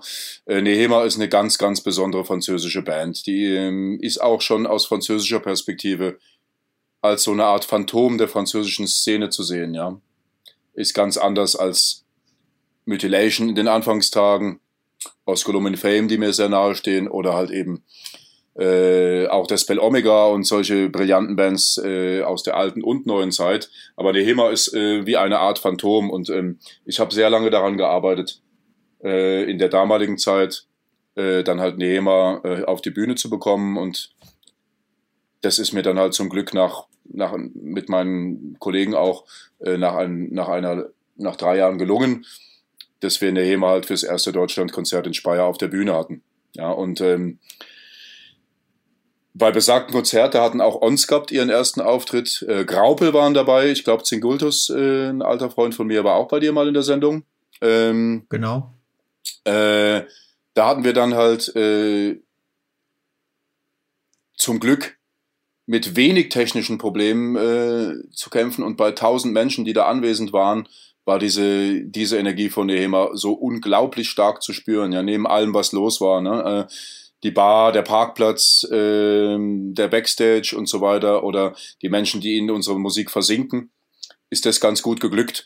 Allerdings die lustige Geschichte betrifft dann eher den zweiten Nehema-Auftritt ein paar Jahre später, weil da hat die Technik abgekackt und plötzlich äh, während des Auftritts des Headliners äh, hat nichts mehr funktioniert. Ja, so dass ich halt auch äh, in meiner Rolle als Veranstalter äh, und derjenige, der dann da äh, auch alles dann äh, zusammenhält und guckt, dass es allen gut geht und ähm, alles regelt. Und da kann ich auch durchaus mal laut werden oder ruppig in der Situation, aber habt es dann auch im Griff. Lasst es auch, den, lasst da auch den Dingen den freien Lauf in aller Freiheit, ja. Äh, auch mit allen Schäden, die da entstehen können und die man bezahlen muss als Veranstalter. Die Männer, Männer- und Frauentoiletten sahen jedes Mal aus, das willst du dir gar nicht vorstellen, ja. Aber es gab einen Rohrbruch und das um Mitternacht, ja, plus der technische Ausfall, ja. So dass ich wirklich auf die Bühne musste und rufen, ist hier irgendjemand, der jetzt etwas tun kann, ja. Und natürlich waren ruckzuck zwei, drei äh, Mettler da, die, die dann halt eben geholfen haben, diesen, diesen Schaden soweit zu beheben. Äh, wer das verursacht hat, wissen wir bis heute nicht. Ähm, ähm, und dann konnte das Nehema-Konzert dann auch weitergehen, ja.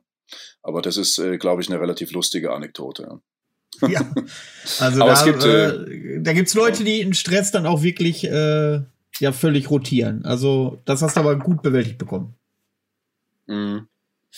Ja, also ich meine, es ist ja auch live unglaublich wichtig. Ähm, wie klingt da die Band, aber es ist halt auch vor allem wichtig, was spüre ich, wenn die Band spielt, ja.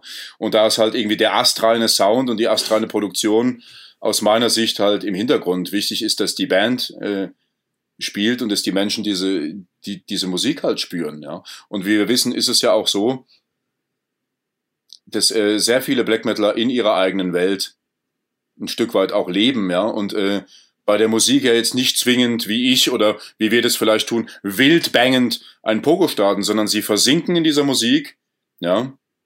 Sie kontemplieren und bewundern diese Künstler und sind halt in ihrer eigenen Welt. Und so habe ich diese Konzerte halt auch immer betrachtet, ja. Aus der Perspektive. Ja. Neben allen anderen Realitäten. Und äh, das ist, finde ich, halt wichtig. Und das ist halt, sehr, sehr schade, dass es das halt in Speyer nicht mehr gibt und in Speyer nicht mehr möglich ist, ja, weil das Sinister Holding natürlich auch dann durch die Kon Kontroversen, durch die Bands, die da gespielt haben, äh, internationalen Ruhm erlangt hat, äh, allerdings halt eben nicht mehr in Speyer stattfindet.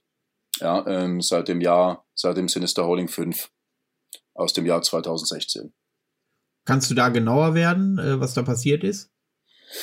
Da ist sehr viel passiert. Ähm, das ist vielen bekannt und das Ganze ist ja auch äh, bis heute sehr, äh, sehr umstritten. Ja, ähm, ähm, es ging um die äh, sehr beliebte französische Band Pest Noir, die bei mir dann halt eben auch ihren ähnlichen ersten Auftritt spielen sollten in Speyer. Und ähm, mit Widerständen war zu rechnen. Allerdings muss man von vornherein äh, festhalten, dass zu dem damaligen Zeitpunkt äh, die Band nach deutschem Recht in Speyer hätte spielen können. Ja. Ähm, allerdings ähm, ist die Gruppe natürlich ähm, auch äh, durch seinen Protagonisten ähm, sehr speziell, sehr besonders und ist natürlich in, in all den Thematiken verhaftet in den alten Alben, die den Widerstand in der französischen Gesellschaft spiegeln, ja, und äh, die Bohemen ähm, und, und äh, wirklich ganz konkret provokanten äh, Kritik an der französischen Gesellschaft oder dem, der Situation Europas und so weiter sind halt Dinge, die Pest Noir sehr eigen sind. Und unter diesem Kontext habe ich die Gruppe gebucht und wollte ihr natürlich die Möglichkeit geben, äh, hier zu spielen. Ja. Und ähm, im Gegensatz zu sehr, sehr vielen anderen Gruppen, die im Black Metal-Kontext auch kontrovers betrachtet wurden, wo es mir gelungen ist, ähm, gab es da halt dann eben sehr, sehr viel Widerstände. Natürlich aus der Ecke der Antifa, die schon immer äh, berühmt ist dafür, vielen auf faschistische Weise den Spaß, die Freude und die Integrität am Black Metal zu verderben, aber halt eben auch ähm, aus der anderen Ecke, äh, die natürlich da auch äh, sehr bedacht ist, ähm, aus eigenen Interessen äh, Konzerte zu verhindern. Und äh, weiter möchte ich mich dazu jetzt nicht mehr äußern, weil die ganze Sache der Vergangenheit angehört. Ja, und äh, man sich vorstellen kann, dass das äh, sehr mühsam ist, insbesondere in Bezug auf Integrität von Künstlern, nach dem, was da passiert ist.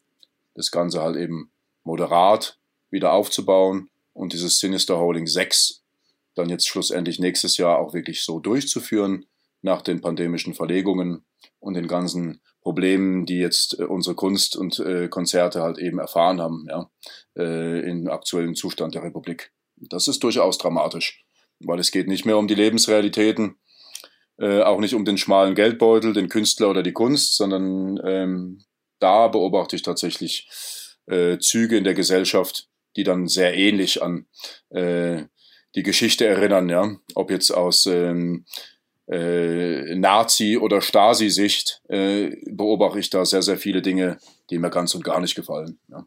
Und die eben nichts mehr mit Kunst, Metal und Black Metal aus meiner Perspektive zu tun haben. Das ist äh, ein Riesenfass, was du da aufmachst ähm, gerade. Ja. Ähm, ich versuche da tatsächlich äh, rege Gäste zu finden aus unterschiedlichen Positionen, aber es gibt immer jemanden, der mit der anderen Person nicht sprechen will und umgekehrt. Und ähm, das ist halt wirklich schwierig, da eine vernünftige Sendung auf die Beine zu stellen. Das ist extrem schwierig und das ist auch extrem spannend ähm, und das ist natürlich auch in unserem Kontext. Ja, ich finde, man muss das mal so betrachten. Ja, ähm, auch unser Volk hat natürlich äh, sehr sehr viel erlebt. Ja, äh, durch die Weltkriege, äh, durch die Prägung unseres Volkes, Europas und so weiter. Ich bin absoluter Europäer und Verfechter Europas, ja, in all seiner Couleur, ja. Und ähm, da ist unheimlich viel passiert und das ist sehr schwierig. Aber ich finde, der deutschen Volksseele ähm, oder auch dem individuellen Deutschen äh, ähm, ist es sehr eigen, dass er weiß, dass es Verbote gibt, dass es Strafen gibt, dass es Konsequenzen gibt, ja, dass man unheimlich aufpassen muss, ja, auch im eigenen Land, was man eigentlich macht, sagt, tut, ja. Und dann ist es eigentlich relativ einfach, äh, da die Brücke zu schlagen, wie das Ganze dann halt im speziellen Black Metal-Kontext ist und im Rahmen von Veranstaltungen, ja. Ähm, und da bin ich natürlich auch an viele Grenzen gestoßen, ja. Ähm, und habe auch schon viele Gespräche geführt, insbesondere 2016, ja. Ähm, und respektiere natürlich da auch jeden eigenen. Nur da bin ich, glaube ich, sehr, sehr eigen, ähm, was dann halt eben diese Durchführung angeht, ja. Und Dinge, auch wenn es nur ein Prozent Chance gibt, trotzdem zu versuchen und das Ganze auch so zu machen, dass es passt, ja. Und äh, da dann halt eben nicht aufzugehen. Veranstalten können viele und Bands können in verschiedenen Kontexten spielen, ja, äh, weltweit, ja, auch Black Metal Bands. Aber da dann wirklich, insbesondere in unserem Land, also der Black Metal Subkultur, äh, diesen Rahmen zu schaffen, das ist auch was, wo, glaube ich, sehr, sehr viele schon längst aufgegeben hätten. Ähm, und sehr, sehr viele junge Leute, die halt auch aus Begeisterung zur Musik und zum Black Metal oder zum Metal generell das Ganze beginnen, haben da unheimlich schlimme Schicksale erleiden müssen in der Pandemie, ja. Und das äh, führt hin bis zu Suiziden, bis zu horrenden Schulden, ja, und so weiter. Da gibt's auch in anderen Subkulturen und Musik, auch da bin ich natürlich gereift und offener, ja. Äh, gibt's da Schicksale, ja, ähm, auf die halt äh, der Staat äh, einen Pfifferling gibt, ja. Ähm, und äh, fernab der Realität des Viruses ist es halt einfach zu betrachten, was passiert da eigentlich mit der Kunst, mit der Musik und mit der Kulturbranche. Und darüber reden alle und viele. Ja. Ich habe äh, erst gestern gehört, dass wieder von irgendeinem Sänger äh, ein Konzert abgesagt wurde mit 250 Leuten im einen Bundesland. Äh, ähm, während äh, gerade debattiert wird, dass äh, in Bayern aufgrund der ökonomischen Realitäten die Fußball eben stattfinden soll mit 14.000. Ja. Und das sind zweierlei Maß. Also geht nicht, ist, äh, ist eine Katastrophe. Ja, die Voraussetzungen unterschiedlich. Also ich habe ja noch Hoffnung, dass das ein oder andere Festival in diesem Sommer stattfindet. Natürlich wahrscheinlich mit bis zu 1000 Leuten oder so und Open Air und wahrscheinlich ja. auch feste ja. Sitzplatzzuweisung. Aber das nehme ich dann wirklich ganz gerne in Kauf, äh, wenn man sieht, wie ausgetrocknet eigentlich die komplette Musikszene unterwegs ist aktuell. Ja klar, also weil Musik, die Musik hören, ja, ob, ob draußen oder im stillen Kämmerlein, ähm, auch den Black Metal hören, das ist ja jedem möglich, ja. Äh, ob digital oder auf LP, CD und auch da zu konsumieren, das ist natürlich möglich, ja. Aber die Band, äh, die Konzerte zu realisieren, ist eine ganz, ganz andere Herausforderung, ja.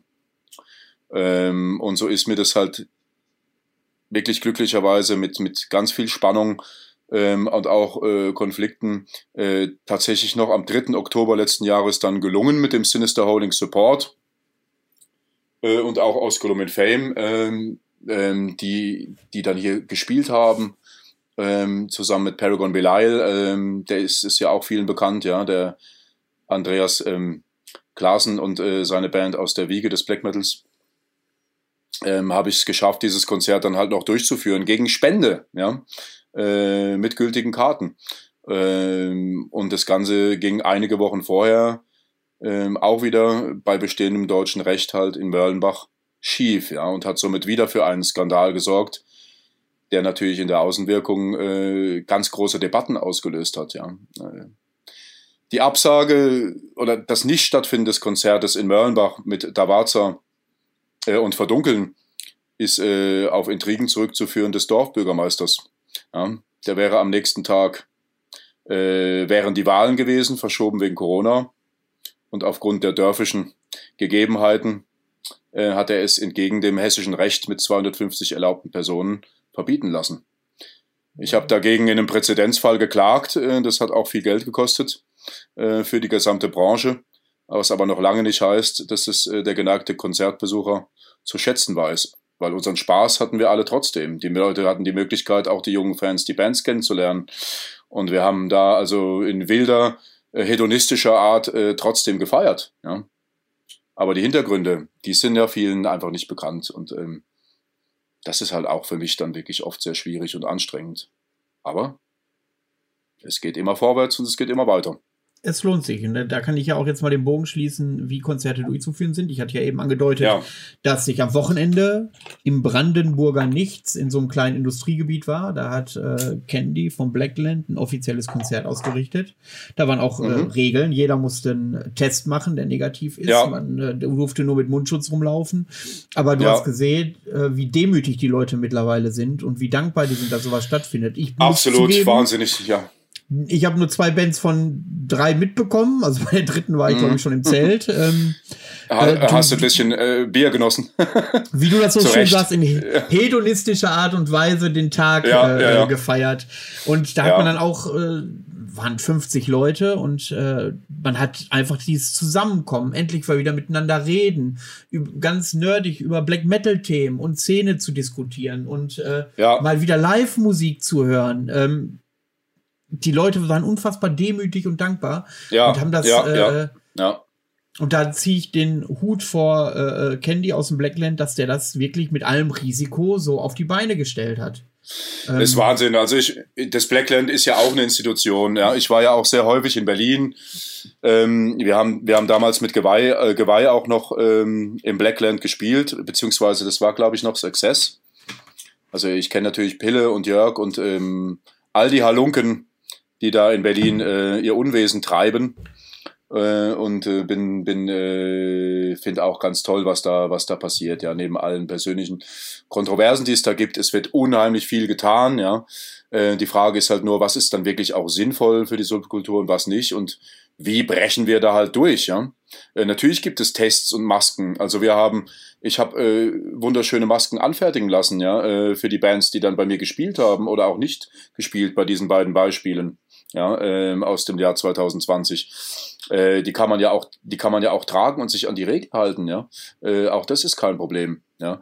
Ähm, nur also per se das Ganze dann per Sitzplätze und so weiter. Also das ist wirklich eine Schikane äh, der aktuellen Bundesregierung, ja. Und ähm, äh, bei aller pandemischen Realität ist es äh, meiner Meinung nach eine absolute Schikane. Kunst ist schon immer Kunst gewesen und Musik ist Musik gewesen. Künstler haben auch schon immer äh, gelitten und sich inspirieren lassen, ähm, Bücher geschrieben, Musik komponiert, entgegen der gesetzli gesetzlichen Vorgaben und der Widerstände in jeder Kultur, ja. Und das ist wichtig, ja. Äh, deswegen ein Van Gogh oder eine Erstpressung von Death Crush von Mayhem ist zwar wertvoll, ja, äh, aber der Künstler, der sie kreiert hat, ja, oder die ganzen Dichter und Denker hier in Heidelberg, in dieser Kulturstadt, ja, äh, die haben Zeit ihres Lebens gelitten und diese Kunst erschaffen. Das gebührt Respekt und nicht den monetären Entwicklungen, dass ich mir jetzt diese Mayhem-Platte, wenn ich sie damals nicht gekauft habe, ins Regal stelle. Also, äh, nee, das, äh, da sehe ich äh, nicht so irgendwie die Quintessenz drin. Aber jetzt haben wir mit dir ja jemand, der sein, seine Nase in Richtung Öffnungen beim großen C ausrichtet. Äh, was sind denn so als Künstler, du hast gesagt, du willst bald live spielen und als Veranstalter ja. so die nächsten Aktivitäten, die du so geplant hast oder wo du hoffst, dass sie stattfinden? Ja, also wir haben jetzt auf jeden Fall endlich das auch schon ein paar Mal verschobene Threatening Covid Shadows äh, mit Disaster.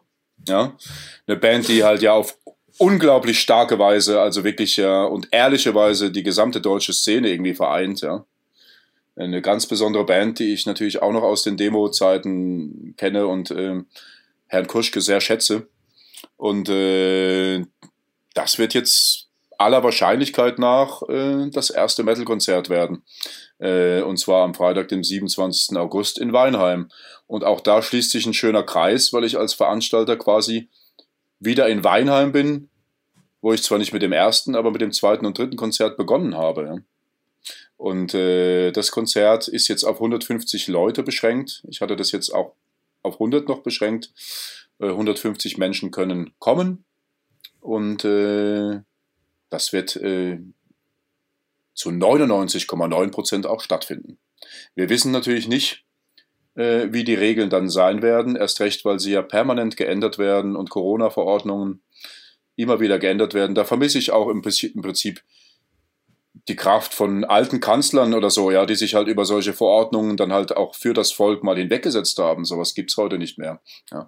Ähm, und ähm, ich denke halt aber, dass auch mit den aktuellen Aussagen von Virologen und den aktuellen Öffnungsschritten und so weiter, also definitiv dieser Sommer unser Sommer ist und wie es dann weitergeht, wissen wir halt alle noch nicht. Und der August, das betrifft auch ganz Deutschland und auch die anderen Länder, die da mit dem Impfen schneller sind, äh, werden diese Konzerte stattfinden. Das zweite ist dann die, ähm, war bis vor kurzem die Europa-exklusive Show von Calder Fire am Samst Samstag, den 4.9. Und da werden die Trasher von Insulta eröffnen. Das sind die beiden Konzerte, die jetzt äh, im Fokus stehen. Das Sinister Holding musste ich jetzt erneut nochmal um ein Jahr verschieben mit den internationalen Künstlern. Ähm, aus dem schlichten Grund, dass äh, die Bands auch teils nicht geprobt haben. Es wäre hier auch noch ein Sinister Holding Support 2 möglich gewesen in Heidelberg, da wir bundesweit mit der Inzidenz vorne sind äh, und schon weit unter 10 lagen vor paar Wochen. Aber die Bands hatten nicht geprobt. Äh, die Gastronomen waren zu gierig. Mhm. Äh, somit äh, war das jetzt die entspanntere und auch integerste Lösung, das Festival um ein Jahr zu verlegen. Und das wird dann im nächsten Jahr, im Mai 22, mit dem aktuell bekannten Line-up stattfinden. Also schaust du aus Veranstalter- und Künstlersicht positiv in die Zukunft? Ich schaue jetzt erstmal sehr positiv in diesen Sommer. Ähm, und äh, das Ganze ist wirklich eisern, auch alles so geplant. Und es werden sich immer noch ein paar Kleinigkeiten ergeben, aber nicht bei den Bands, davon ist auszugehen, und nicht bei dem Line-up, sondern halt eher im Prinzip bei den Geheimnissen und Geschichten, die sich dann im Hintergrund abspielen. Aber das Sinister Holding äh, freue ich mich natürlich sehr drauf, das dann nächstes Jahr zu machen. Und äh, jetzt ist halt eben auch der Raum gegeben für ihr Licht und den eigentlichen Grund des Interviews, nämlich dieses gereifte Album, was dann auch diesen Sommer erscheinen wird. Ja. Und äh, ja, ähm, ich binde so ein, äh, wenn, wenn ein neues, ein neues Album kommt, binde ich das gerne in das äh, Konzept des Podcasts mit ein, dass ich ja erstmal Interesse an den Künstler habe dahinter und so weiter und so fort. Äh, aber ja, klar, kauft alle das Album, wenn ihr das jetzt nicht verstanden habt. ja, also im Prinzip, ähm, es ist so, dass, das habe ich dir ja auch vorher gesagt, also ich bin ja jetzt wirklich sehr, sehr lange nicht an die Öffentlichkeit gegangen mit einem Interview und es ist für mich auch wirklich äh, dieses Medium Podcast, ja, ähm, ist für mich was ganz Neues, ja. Und ähm, das hat sich jetzt einfach durch Jörg äh, vom Adel Black Sun ähm, und von Folter Records und äh, auch der Nähe zu, zu, euch dort oben halt auch so glücklicherweise ergeben, so dass ich einfach äh, mehr Schwierigkeiten habe mit diesen digitalen Geschichten. Aber es ist eine sehr, sehr schöne und kraftvolle Entwicklung, dass äh, wir dieses Interview jetzt machen. Ja, und ähm, die neue Irrlicht wird erscheinen, na klar, ja. Ähm, aber wie gesagt, ich möchte nicht ein ganzes Album online stellen und so weiter, sondern ich schätze halt auch die Leute, die diese Kunst noch entdecken, die sich die Platte dann bestellen. Möglicherweise auch gern bei mir. Ja, dieses Geld äh, fließt alles zurück zu den Künstlern, fließt in drohende Schatten rein, ob es ein Cent ist oder 25 Euro. Und ähm, somit ist auch der gemeinsamen Sache gedient da möchte ich auch fast behaupten, da hast du dann auch in Anführungszeichen Glück, dass du dich in der Black Metal-Szene bewegst, weil da gibt es ganz viele Puristen, die tatsächlich auf äh, physisches Material zurückgreifen. Ähm, ja, ja, abso absolut. Wird das Ding auch als Schallplatte erscheinen? Ja, ähm, aufgrund der Länge des Albums ähm, erscheint es auch als Doppel-LP über Folter Records, ähm, limitiert auf 300 Stück und ähm, die Exemplare sind dann über mich zu beziehen oder halt natürlich über das Label. Ja. Ähm, aufgrund, aufgrund der Presswerkszeiten, was ja bekannt ist, verzögert sich das Ganze und das Vinyl wird erst Mitte November kommen. Aber die Digiback-CD, die gibt es schon im August. Und ähm, vorher wird es auch noch ein, eine Kassettenversion geben. Äh, hatte ich, glaube ich, schon vorhin erwähnt, ja, über Darkness genau. Shall Rise. Äh, mit einem anderen Mix und mit einem anderen Cover. Ja, in physischer Form. Online gehen wir, werden wir mit dem Titelsong Wolfisch Grandeur und das dauert jetzt, glaube ich, auch gar nicht mehr so lange, bis das passiert. Ich frage bewusst, weil ich weiß, dass unter meinen Hörern sich der ein oder andere mehr oder weniger bekannte Plattensammler befindet. Äh, deswegen äh, ja. äh, möchte ich die Chance nicht verpassen, danach zu fragen, ob es diese Möglichkeit auch auf äh, Schallplatte gibt. Aber dann haben wir das ja damit beantwortet. Ja, ähm, so. ähm, genau, da fällt, da fällt mir noch was ein, weil wir das noch gar nicht äh, erwähnt haben im Kontext ja. von Irrlicht. Es, es, ist ja bereits ähm, die Split Irrlicht Malcuidon äh, erschienen. Und die Schallplatte äh, verschicke ich am Wochenende, beziehungsweise Anfang nächster Woche. Ja, ähm, die ist ja bereits als CD erschienen und die Schallplatte erscheint jetzt. Ich habe das Ganze mit einem ganz besonderen Absinth aufgepeppt für die ersten 30 Stück. Und ähm, das Konzept dieser Split ist ähm, die unendliche Geschichte von Michael Ende mit all seinen ja. bösen äh, Seiten. Ja, und das ist auch noch nicht gemacht worden, meines Wissens. Der Herr der Ringe ist ja ganz oft vertont worden und natürlich mit Summoning im Black Metal Kontext ähm, am erhabensten. Ähm, aber diese unendliche Geschichte, äh, da habe ich dann auch die französische Gruppe Malcuidon mit inspiriert mit dem Konzept äh, und die haben halt auch einen Song geschrieben, wo es um das Nichts geht. Ja.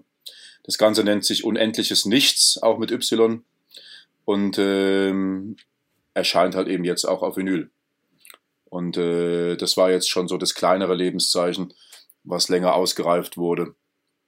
Ähm, und es ist auch schon seit langem noch eine in Planung eine 7-Inch, die dann irgendwann nächstes Jahr fertiggestellt wird, mit Nordlis auch eine Ursprungsband hier aus Memmingen, äh, die dann den ersten seiner Art, wird das heißen, der erste Wolf seiner Art, weil die Wölfe ja auch wieder in Deutschland zurückgekehrt sind und äh, hier wieder ansässig werden. Das ist dann noch so ein kleines Spankerl, was äh, wir dann nächstes Jahr fertigstellen wollen. Da schließt sich auf jeden Fall der Kreis zu dem letzten Wolf. Mhm. Dann lass uns mal dazu kommen, äh, zu je, jeder Folge, zumindest die, die ich moderiere, äh, geht es ja darum, dass wir aktuell Alben besprechen, die bei uns rotieren. Da habe ich dich ja auch gebeten, so zwei rauszusuchen, die du dir gerade aktuell anhörst. Erzähl mal bitte was über das erste Album. Warum hörst du das? Wie hört sich das an? Und äh, ja, nimm dir ein bisschen Zeit und erklär ein bisschen was dazu.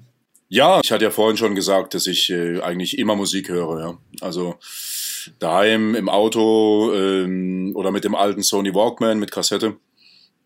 Äh, ich höre ja eigentlich geil. immer Musik. Ja. Kannst du mir bitte, bitte, bitte ein Foto von deinem Walkman zukommen lassen? Das würde ich dann im Laufe der nächsten Tage einmal nur diesen Walkman veröffentlichen. Da wir auch alle sehen, hier, das ist dieser Walkman, wo, wo der gute Mann seine Kassetten hört. Ja, also ich, ich habe halt Glück, dass ich noch äh, einen habe, der funktioniert, ja. ja. Ähm, das ist wirklich, das ist genau so ein Sony Walkman aus den 90ern, äh, bei dem ich halt dann eben die Tapes reinmache. Und ähm, also besonders angetan hat's mir jetzt, äh, die, wie vielen Black Metalern, die aktuelle Aklis. Ja, ähm, ja. Das ist ja, das ist ja, ein, das ist ja der Künstler von Nightbringer.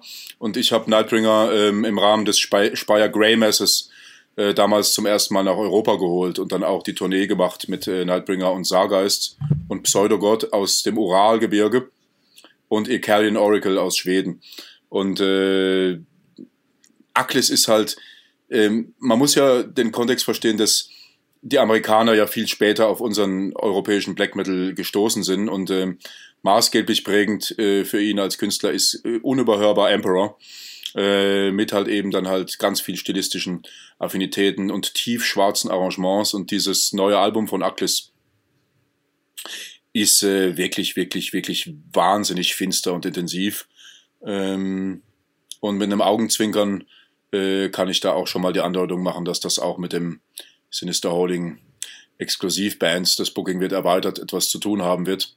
Äh, und äh, diese Aklis-Kassette höre ich regelmäßig dann, wenn ich äh, hier draußen in der Natur äh, unter, unterwegs bin, ähm, halt eben analog auf Kassette. Ja, ähm, und das finde ich ein herausragendes äh, Album dieses Corona-Winters.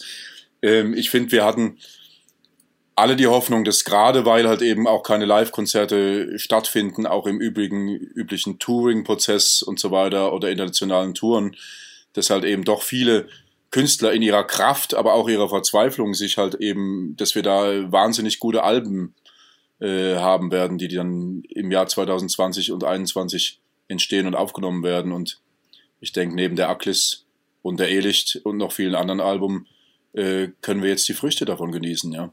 Ja. Die schwarzen Früchte. Ähm, ich glaube, die ähm, Acklist, ja. das ist äh, über jeden Zweifel erhaben. Und äh, nochmal kurz den Bogen zu Herrn Walkman zu schließen. Also möchte ich gerne das Foto ja. mit der Acklist-Kassette daneben. Das hätte ich gerne von dir zugeschickt bekommen. Das teile ich dann nochmal ja. über meine sozialen Medien. Ja, bekommst du sehr gerne, klar. danke, Problem. danke. Ähm, gut, dann beginne ich mal mit meinem ersten Album. Ich bin in Deutschland und zwar von Meuchelmord die Mordmelodien. Mhm. Meuchelmord sagte mir vorher gar nichts, obwohl dieser Zenunos oder Cernunos, wie der heißt, relativ umtriebig ist, äh, bin ich da durch Zufall drauf gestoßen. Und das ist halt sehr, sehr dicht, sehr rhythmisch, äh, sehr viel Rock'n'Roll. Ich mag es ja, wenn so Mittempo-Parts sind, wo man so schön den Kopf nicken kann und das so zwei Minuten ja. lang geht. Ganz monoton und vielleicht mal eine ganz kleine Steigerung mit rein und so. Und das äh, hat dieses Album äh, ja quasi, was auch, glaube ich, bei Purity Through Fire rausgekommen ist, was ja schon ein Qualitätsmerkmal an sich ist. Ähm, mhm. äh, hat dieses Album, ja, perfektioniert will ich nicht sagen, aber es ist passiert halt relativ oft. Also ja, so auf diesen rock'n'rolligen Black Metal steht, auf diesen Kopfnicker Black Metal, äh, der es ist die Atmosphäre wirkt ein bisschen aggressiv, aber ich möchte das im positiven Sinne meinen. Also aggressiv, es geht nach vorne, es ist, es gibt keine dünnen Parts da drinne, sondern es ist einfach vom Anfang bis zum Ende ist das ein rock'n'rolliges Album, was jemand, der ja, wo ich schon wieder bei Schrat bin, Schrat mag und so weiter, obwohl Schrat noch mal eine Spur härter ist, habe ich das Gefühl. Äh, der kann ja, also die Mordmelodien von Meuchelmord anhören. Ja, also ich selbst habe Meuchelmord noch nicht gehört. Das ist mir natürlich ein Begriff. Allerdings kann ich natürlich zu den beiden Bands Schrat und Dudensang einiges sagen, da die bei mir schon gespielt haben und ja aus teils jüngeren Leuten ähm, oder halt eben auch ha alten Haudeng Haudegen hier dann halt aus der aus aus der Region Bayern und Österreich kommen, ja und ähm, Dudensang spielen auch am genau. Sinister Holding und äh, und Schrat, Schrat ähm, dann macht ähm, euch mal auf äh, einen der besten Live-Gigs ever befasst. Drudensang ist einer der besten Black Metal Live-Bands, die ich je gesehen habe. Das ist ohne Frage, ist das so. Und ich will nicht zu weit vorgreifen, weil ich eigentlich immer nur Sachen ankündige, wenn sie wirklich auch abgedreht sind. Aber mit, äh, ja. äh, mit dem Druderer von Drudensang äh, bin ich in der Debatte, wann wir einen gemeinsamen Termin für einen Podcast finden. Ich hoffe, das findet dann tatsächlich ja. statt. Das klappt alles. Und ähm, aber äh, wie gesagt, wenn Druden, äh, Drudensang irgendwo live spielt, Möglichkeit wahrnehmen, unbedingt hingehen, eine Macht auf der Bühne. Ja, der Schlagzeuger der neuen Irrlicht und alte Freund äh, ist ja auch der ähm, langjährige Schlagzeuger von Dodensang jetzt die letzten Jahre gewesen. Ja, also da auch da schließt sich wieder ein Kreis. Ähm, und äh, mit dem Droderer habe ich natürlich jetzt eher wegen der Sinister Holding und der Probeimplikationen äh, vor paar Wochen nochmal äh, immer te telefoniert und ähm, ich denke, äh, da musste dann ein bisschen an der bayerischen, äh, am bayerischen Gemüt kratzen, aber ich kann mir vorstellen, dass das sicherlich klappt für den Postcast, ja. Also es, es gibt halt ja, viele ja. Äh, äh, Eigenbrödler äh, im Black Metal, die sich dann halt eben, so wie ich auch, äh, da immer vielleicht erstmal ein bisschen zieren. Aber äh, die, die Kraft, die kraftvolle Energie dieser Musik und der Protagonisten, äh, denke ich, kann dann schon auch mal so langsam äh, den Schritt in diese neuen Medien schaffen. Ja. Äh, aber individuell. Ja. Und ähm, ja, ansonsten, ähm, was ja in aller Munde ist, ja, ähm, wirklich in aller Munde, aber das ist ähm, nach wie vor für mich wichtig. Ist, ist zwar kein aktuelles Album, aber ist wirklich auch nochmal die Exercises in Futility von Mykwa weil man auch Mykwa fernab ja. des unheimlichen Erfolgs und der Debatten der letzten Jahre als Ursprungsband begreifen muss, ja. Und äh, ich habe lang, lang versucht, damals, äh, dass sie live spielen, was damals noch nicht ging. Sie haben dann damals auch das Speyer Grammars geheadlined. Und das war halt jetzt lange vor diesem einschlagenden Album, was natürlich dann auch mit allen Kontroversen so durch die, die Medien ging, zu Recht, weil das einfach Black Metal Musiker der Basis sind, ja, ähm, mit einem extrem kritischen ähm, Konzept, ja, und ähm, ähm, auch einem existenzialistischen Konzept, was halt unheimlich spannend ist und somit halt so viele Menschen bis hin zu Hipstern begeistert, ja, ähm, aber halt wirklich in der Wurzel des Black Metal steht. Und deswegen ist dieser Erfolg nicht nur zu Recht, sondern halt eben auch authentisch, ja. Und das ist äh, halt ganz anders als viele Black Metal Bands, die halt irgendwie da irgendwas mal aufnehmen oder irgendwas schrammeln oder so. Und das für die es vielleicht einfach auch mal ein kurzer Moment ist oder so, äh, da gibt's dann doch wirklich ganz andere Größen, ja. Insofern, die erwähne ich trotz allem nochmal gerne, wobei es natürlich ganz, ganz viele andere Alben gibt, die man da auch erwähnen kann und sollte, ja. Und ähm, ja, äh, mit ganz freiem Geist. Also eine besondere Band für mich ist halt auch Nocturnity, ja. Ähm, durch die Reisen nach Griechenland, durch das Pflegen der Kontakte ähm, und auch dem Präsentieren der, der griechischen Bands ähm, ist es mit Nocturnity mir nie gelungen, äh, sie zum Live-Spielen zu, zu bewegen. Trotz künstlerischer Verbindungen zu Street, zu Dodams Guard ähm, und so weiter. Und ähm, ähm, ist das nicht passiert, aber das sind für mich halt die griechischen Emperor. Ja. Äh, mit, mit aller Atmosphäre, Magie und, äh, und Kraft ist Nocturnity für mich eine ganz besondere Band. Ja.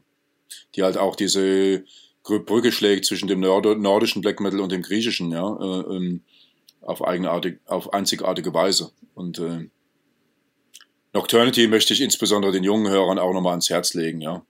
Äh, der Marius von Amorfati hat da erst vor kurzem viele alte Dinge wieder veröffentlicht ähm, und ist auch jemand, der dann eine ganz, ganz solide äh, Arbeit am Underground macht für den Black Metal mit seinen Veröffentlichungen. Das weil wir uns da geschmacklich auch sehr ähnlich sind, ja. Mhm. Verschiedene Charaktere, aber so geschmacklich sind wir uns sehr nahe, ja. Und äh, seine Labelarbeit finde ich, finde ich äh, insbesondere für Vinyl auch ganz toll. Das klingt sehr spannend. Äh, ja, junge Hörer, ja. Äh, nehmt euch ein Beispiel an den alten Recken und äh, gebt der alten Musik mal eine Chance. Und nicht immer nur, wie hat das ein Gast mal geäußert in einer Sendung, irgendwelche Richtig. rattigen, irgendwelche rattigen Ein-Mann-Projekte, die am PC irgendwelche Musik zusammenklimpern. Ja, und auch nicht nur, was ist gerade cool und was ist angesagt und wo kriege ich die Weiber mit rum oder wie, wie was ziehe ich mir an, ja, sondern wirklich äh, richtig in den Schätzen graben. Die Möglichkeit habt ihr im Gegensatz zu uns, ja, äh, da wirklich äh, auf schnellste Weise zu den Bands einen Zugang zu finden, aber wirklich in die Tiefe damit beschäftigen, ja. Und nicht nur posen. Ja, das können, äh, das können, das können Manowar besser. ja, das können Manowar. Fahren einmal mit der Harley über die Bühne, zahlt 150 Euro Eintritt und der Drops ist ruhig. Richtig. Ja, ja, andere Welt, genau. Ja. Ähm, ja, mein zweiter Plattentipp geht relativ schnell, weil ich die gestern erst entdeckt habe durch meinen lieben Freund Sebastian vom Erase the Sun. Der hat mir die Band vorgeschlagen. Und zwar gibt es ein neues Album der Band Dödsried. Ich glaube, die kommen aus Holland oder so. Ich bin mir nicht sicher. Ähm, mhm. Und das heißt ähm, äh, äh, äh, Mortal Coil. Habe ich gestern erst entdeckt. Ist, äh, wenn ich das in die Schublade packen müsste, auch wieder rhythmischer Atmosphärik Black Metal. Ähm, das Album habe ich, also bei mir ist das so, ich, um, um, um die Dimension zu erklären, ich höre mir drei bis vier je, neue Alben an. Jeden Tag. Wirklich jeden Tag. Ja. Ja. Da bleibt wenig hängen. Das ist so. Also vielleicht tue ich manchen Bands dann Unrecht, aber wenn ich das dann von Personen XY, die ich ein bisschen ernst nehme im Musikgeschmack, nochmal empfohlen kriege, höre ich da vielleicht nochmal rein. Aber bei mir ist ganz, ganz viel Durchfluss, weil alleine aus Podcast-Gründen ich drei, vier Bands oder drei, vier Alben neu höre. Und es ist selten, dass ich da mal eine, ein Album habe, was ich wieder und wieder reinlege. Und ich kenne das seit gestern. Ich habe es gestern zweimal gehört. Dazwischendurch habe ich die neue Irrlicht gehört. Und heute Morgen schon einmal. Ähm, deswegen, weil es gerade aktuell bei mir rotiert und ich es Stand jetzt nach dreimal hören super geil finde, empfehle ich hiermit die Street äh, Mortal Coil. Ich glaube, das heißt irgendwie sterbliche Höhle oder so. Ähm, ja, dann bin ich schon durch mit meinen Albumtipps. Mein Lieber. Ja, ja, also die, die, die Band kenne ich jetzt nicht, aber ich finde halt ähm, alles, was so im Erbe Arcanum passiert ist, ja, auch in Schweden, ja, ähm, äh, und mit den ganzen Ancient Records Sachen, die ja wirklich sagenumwoben sind, ja, da gibt's ja auch wahnsinnig viel mhm. zu entdecken, ja, auch wenn schwer erhältlich oder so, vielleicht auf Vinyl, gibt's ja da auch unglaublich viele Sachen äh, in Schweden, ja, ähm, die, die, die, die, die ja da auch wirklich aus den Ursprungstagen äh, des Black Metals stammen und wo sich ganz viele Generationen ähm, weiterentwickelt haben. Ja, es ist ja manchmal auch ein bisschen äh, Glück, mehr Glück als Können oder die Musik per se, die dann halt zu so Phänomenen führt wie, wie dem Nidrose in Black Metal, ja, äh, oder so, der jetzt so populär war bei jungen Leuten ähm, und auch bei vielen alten Leuten. äh, die, diese Dinge entstehen eigentlich durch die Musik und manchmal auch durch Zufall und sind halt nicht äh, im Haifischbecken äh, des Musikbusinesses so zu betrachten, äh, dass, sie, ja, dass, es da jetzt irgendwie um, um ganz viel Fame und Erfolg geht. Ja? Und das ist manchmal, das ist ja nochmal das Spannende, dass diese Dinge auch, diese Erfolge auch oft organisch passieren ja? und ähm, durch das Leben ähm, und durch die Kraft des Black Metals entstehen. Ja? Und ähm, unheimlich so viel Musik, wie, wie viel, viele in ihrem Menschenleben, um auch nochmal die unendliche Geschichte zu zitieren und das Wesen Igramol, ja, gar nicht hören können. Ja. Insofern, ich sehe, ähm, auch wenn wir so viel. Ich sehe, wir könnten theoretisch irgendwann noch eine zweite Sendung drehen. Hm. Lass mal, eine ist jetzt erstmal gut, ja, und ähm, ich bin ja wirklich sehr froh, dass ich mich jetzt hier äußern, äußern könnte. Aber ähm, Schauen wir mal, was die Zukunft bringt. War ja auch nicht so einfach, Und, die technischen äh, Voraussetzungen zu schaffen. Äh, da bin ich ja froh, dass es überhaupt geklappt hat, erstmal. Ja, absolut. Absolut. Ja, genau. Ich wollte dir eine Frage auch stellen, weil äh, du veranstaltest auch, oder? Konzerte. Nein, äh, ich veranstalte nee? keine Konzerte. Ich trinke den Bands im Backstage immer Bier weg. Nein, wir sind als Kältetodlegion äh, so. im Rostocker Raum ähm, sind wir äh, so eine kleine Gemeinschaft an Leuten, die Konzerte in Gänze veranstalten und ähm, wir haben halt auch die Stahlbetonreihe und äh, veranstalten so undergroundige Black Metal Konzerte. Das äh, aber ich selbst Veranstalter bin ich nicht. Ich arbeite halt auf vielen Festivals und solche Dinge. Okay, okay, okay. Nee, gut, das wusste ich ja nämlich jetzt nicht. Aber das wollte ich noch mal wissen. Einfach weil Kälte, Tod, Legion hatte ich natürlich gesehen. Aber ich wusste jetzt nicht, ähm, wer. Ich war auch tatsächlich noch nicht in Rostock, aber ähm, Rostock und Dresden ja. äh, sind Städte, Städte, die ich noch nicht bereist habe. Ich war sehr viel äh, im Osten äh, unterwegs, ganz viel, auch in frühen Tagen, aber eben noch nicht in der Ecke. Und da würde ich eigentlich auch sehr, sehr gerne dann mal kommen, wenn sich die Möglichkeit ergibt. Äh, ja, bitte, äh, gerne. Ja, ja. Ähm, jetzt hast du dich aber in die Nesseln gesetzt. Ich als alter Wessi, als ich da oben mal hingezogen bin, ich wohne ja jetzt auch wieder in Niedersachsen, wieder zurückgezogen, ähm, habe ja. auch Dresden und Rostock quasi in einem Atemzug genannt. A ist da quasi eine halbe Weltreise zwischen und B. Ab, ab, absolut, ja. Und B ja. sind äh, äh, sind sich Sachsen und äh, die Vorpommern, Mecklenburg-Vorpommern-Leute jetzt auch nicht so nah. Ja, ja, das ist mir absolut klar. Ich meinte nur diese beiden Städte weil ich natürlich, also Leipzig oder äh, die ganzen Konzerte dann halt eben auch und, ähm, in, und Annaberg Buchholz und so, da, äh, da war ich ja viel in den Ecken. Aber die beiden ja. Städte habe ich tatsächlich noch gar nicht richtig gesehen, ja. Hm. Rostock lädt immer ein. Dann sagst du Bescheid, wenn du hochkommst und wir äh, kungeln da was. Ja, oder es ist halt mal wieder Partisan. Ich war zehn Jahre nicht da, ich war früher immer da. Oder es sind viele kleine Sachen, äh, die, die da unheimlich spannend sind. Und subkulturell das muss man ja wirklich auch sagen, ähm, im Black Metal-Kontext ist ja der, der, der Osten eigentlich auch viel, viel, äh, viel stärker auch aufgestellt. Ja. Ähm, das ist so, da tatsächlich, ganz, ja. Ganz, ganz lange Geschichte gibt es. Also auch, das ist, das ist tatsächlich so, ja. Und das ist ein, ja. das ist ein großer Unterschied. Und fernab von Ossi-Wessi-Debatten, äh, die ich auch wirklich als störend empfinde, weil äh, da bin ich wirklich auch kein, ganz klassisch gar kein Wessi, ja, sondern halt eben Black Metaler. Und äh, da finde ich, kann viel mehr zusammengewachsen, was auch schon viel zusammengewachsen ist, ja. Und auch da äh, sollte man mal genauer hin, hin, hinschauen im, im Sinne der Kunst und des Black Metals und ähm, der Protagonisten.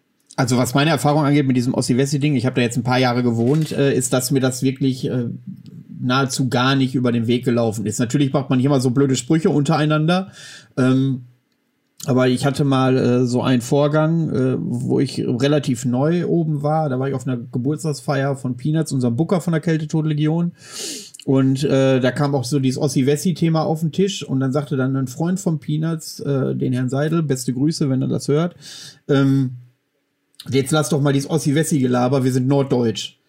So, und äh, das hat bei mir alles auf den Punkt gebracht so. Und äh, wo ich dann gesagt habe, Mensch, äh, viel wird auch aus dem Westen den Ossis rangetragen, ist mir vorgestellt. Also die ganzen Vorurteile, das ist, äh, äh, da musst du, da bin ich dann irgendwie versucht, habe ich dann die Brücke zu schließen, sagen, Mensch, die Ossis sind aber nicht so, wie ihr die beschreibt oder so. Ne? Ähm, das ist viel auch vom Westen reingetragen in die ostdeutsche, äh, in die ostdeutsche Mentalität. Richtig, aber ähm, für mich ist es natürlich im drohenden Schattenkontext auch ein sehr sensibles Thema, ja, weil ähm, ich äh, weil, weil da natürlich auch viel, viel Schindluder getrieben wurde, ja. Ähm, oder Manipulation und Hetze und sowas und ähm, dementsprechend in dem Kontext. Ansonsten ist es absolut äh, was, was souverän zu betrachten ist. Es macht immer Spaß, über die Themen zu reden, ja. Aber äh, im Kontext halt auch der aktuellen politischen Debatten und Situationen, ja, finde ich, äh, ist das was, was den Black Metal und auch den Metal überhaupt nicht berühren sollte. Es macht Spaß, die Gespräche zu führen und sich zu necken und, und äh, es kann auch mal knallen oder so, ja, aber grundsätzlich, also finde ich, sollte man da äh, über jeden Zweifel erhaben äh, sein. Und das tun ja auch die meisten bei uns, äh, die mit einer normalen Prise Intelligenz gesegnet sind, ja. Das ähm, ist so. Auch nochmal, ja, und auch nochmal zu den Konzerten, ja, äh, das ist bei mir auch so. Jeder, jeder hat bei mir den Zutritt äh, für die Konzerten, solange er keine Scheiße baut, ja. Und, und sich da nicht erwischen lässt, ja. Das heißt, das ist mir völlig egal, wie jemand gekleidet oder angezogen ist. Äh, ich präferiere natürlich Leute, die aus dem wirklichen Black Metal-Umfeld kommen. Aber es ist jeder willkommen, solange er keine Scheiße baut. Wenn er aber Scheiße baut, dann hat er mit Konsequenzen zu rechnen. Und äh, ich habe ein sehr gutes Gedächtnis. Das ist gut, das ist äh, ein gutes äh, Schlusswort. Äh, jetzt biete ja. ich dir eine Plattform, alles das zu sagen, äh, was du noch sagen möchtest, was du meinst, äh, was es in der Black Metal Szene in der Community wichtig ist. Und ich würde mich freuen, wenn du ein kleines Fazit zu unserem Gespräch ziehen würdest. Also ich denke, ich habe unheimlich viel gesagt. Ähm, mir liegt halt wirklich am Herzen, dass ähm, das Ehrlicht gehört wird. Ja, mir ist mir liegt auch wirklich am Herzen, ähm, dass äh, versucht wird, meine Rolle als Veranstalter oder die der Band äh, getrennt wird, ja, äh, von von der Band, also die Musik von Ehrlicht getrennt wird von drohende Schatten. Natürlich ist es zwangsläufig, läuft es in meiner Person zusammen aber es sind halt verschiedene Dinge, ja. Und ich finde, ähm, wir haben auch selbst so Erlebnissen gehabt. Ähm, es ist, du kannst Abbas von Immortal treffen, ja, in all seinen Eigenarten äh, ähm, und äh, die alten Immortal-Alben hören und sie erlebt haben und trotzdem sagen, er ist ein Arschloch oder ich, ich halt von seiner persönlichen Situation nichts. Das, ich finde, das geht, ja. Das geht. Das kann jeder individuell entscheiden, aber sowas ist möglich, ja. Und ähm, äh, die Kunst liegt darin, diese Dinge zu unterscheiden. Ich kann eine Band lieben, auch wenn äh, ich damit eine Negativ-Erfahrung äh, verbinde.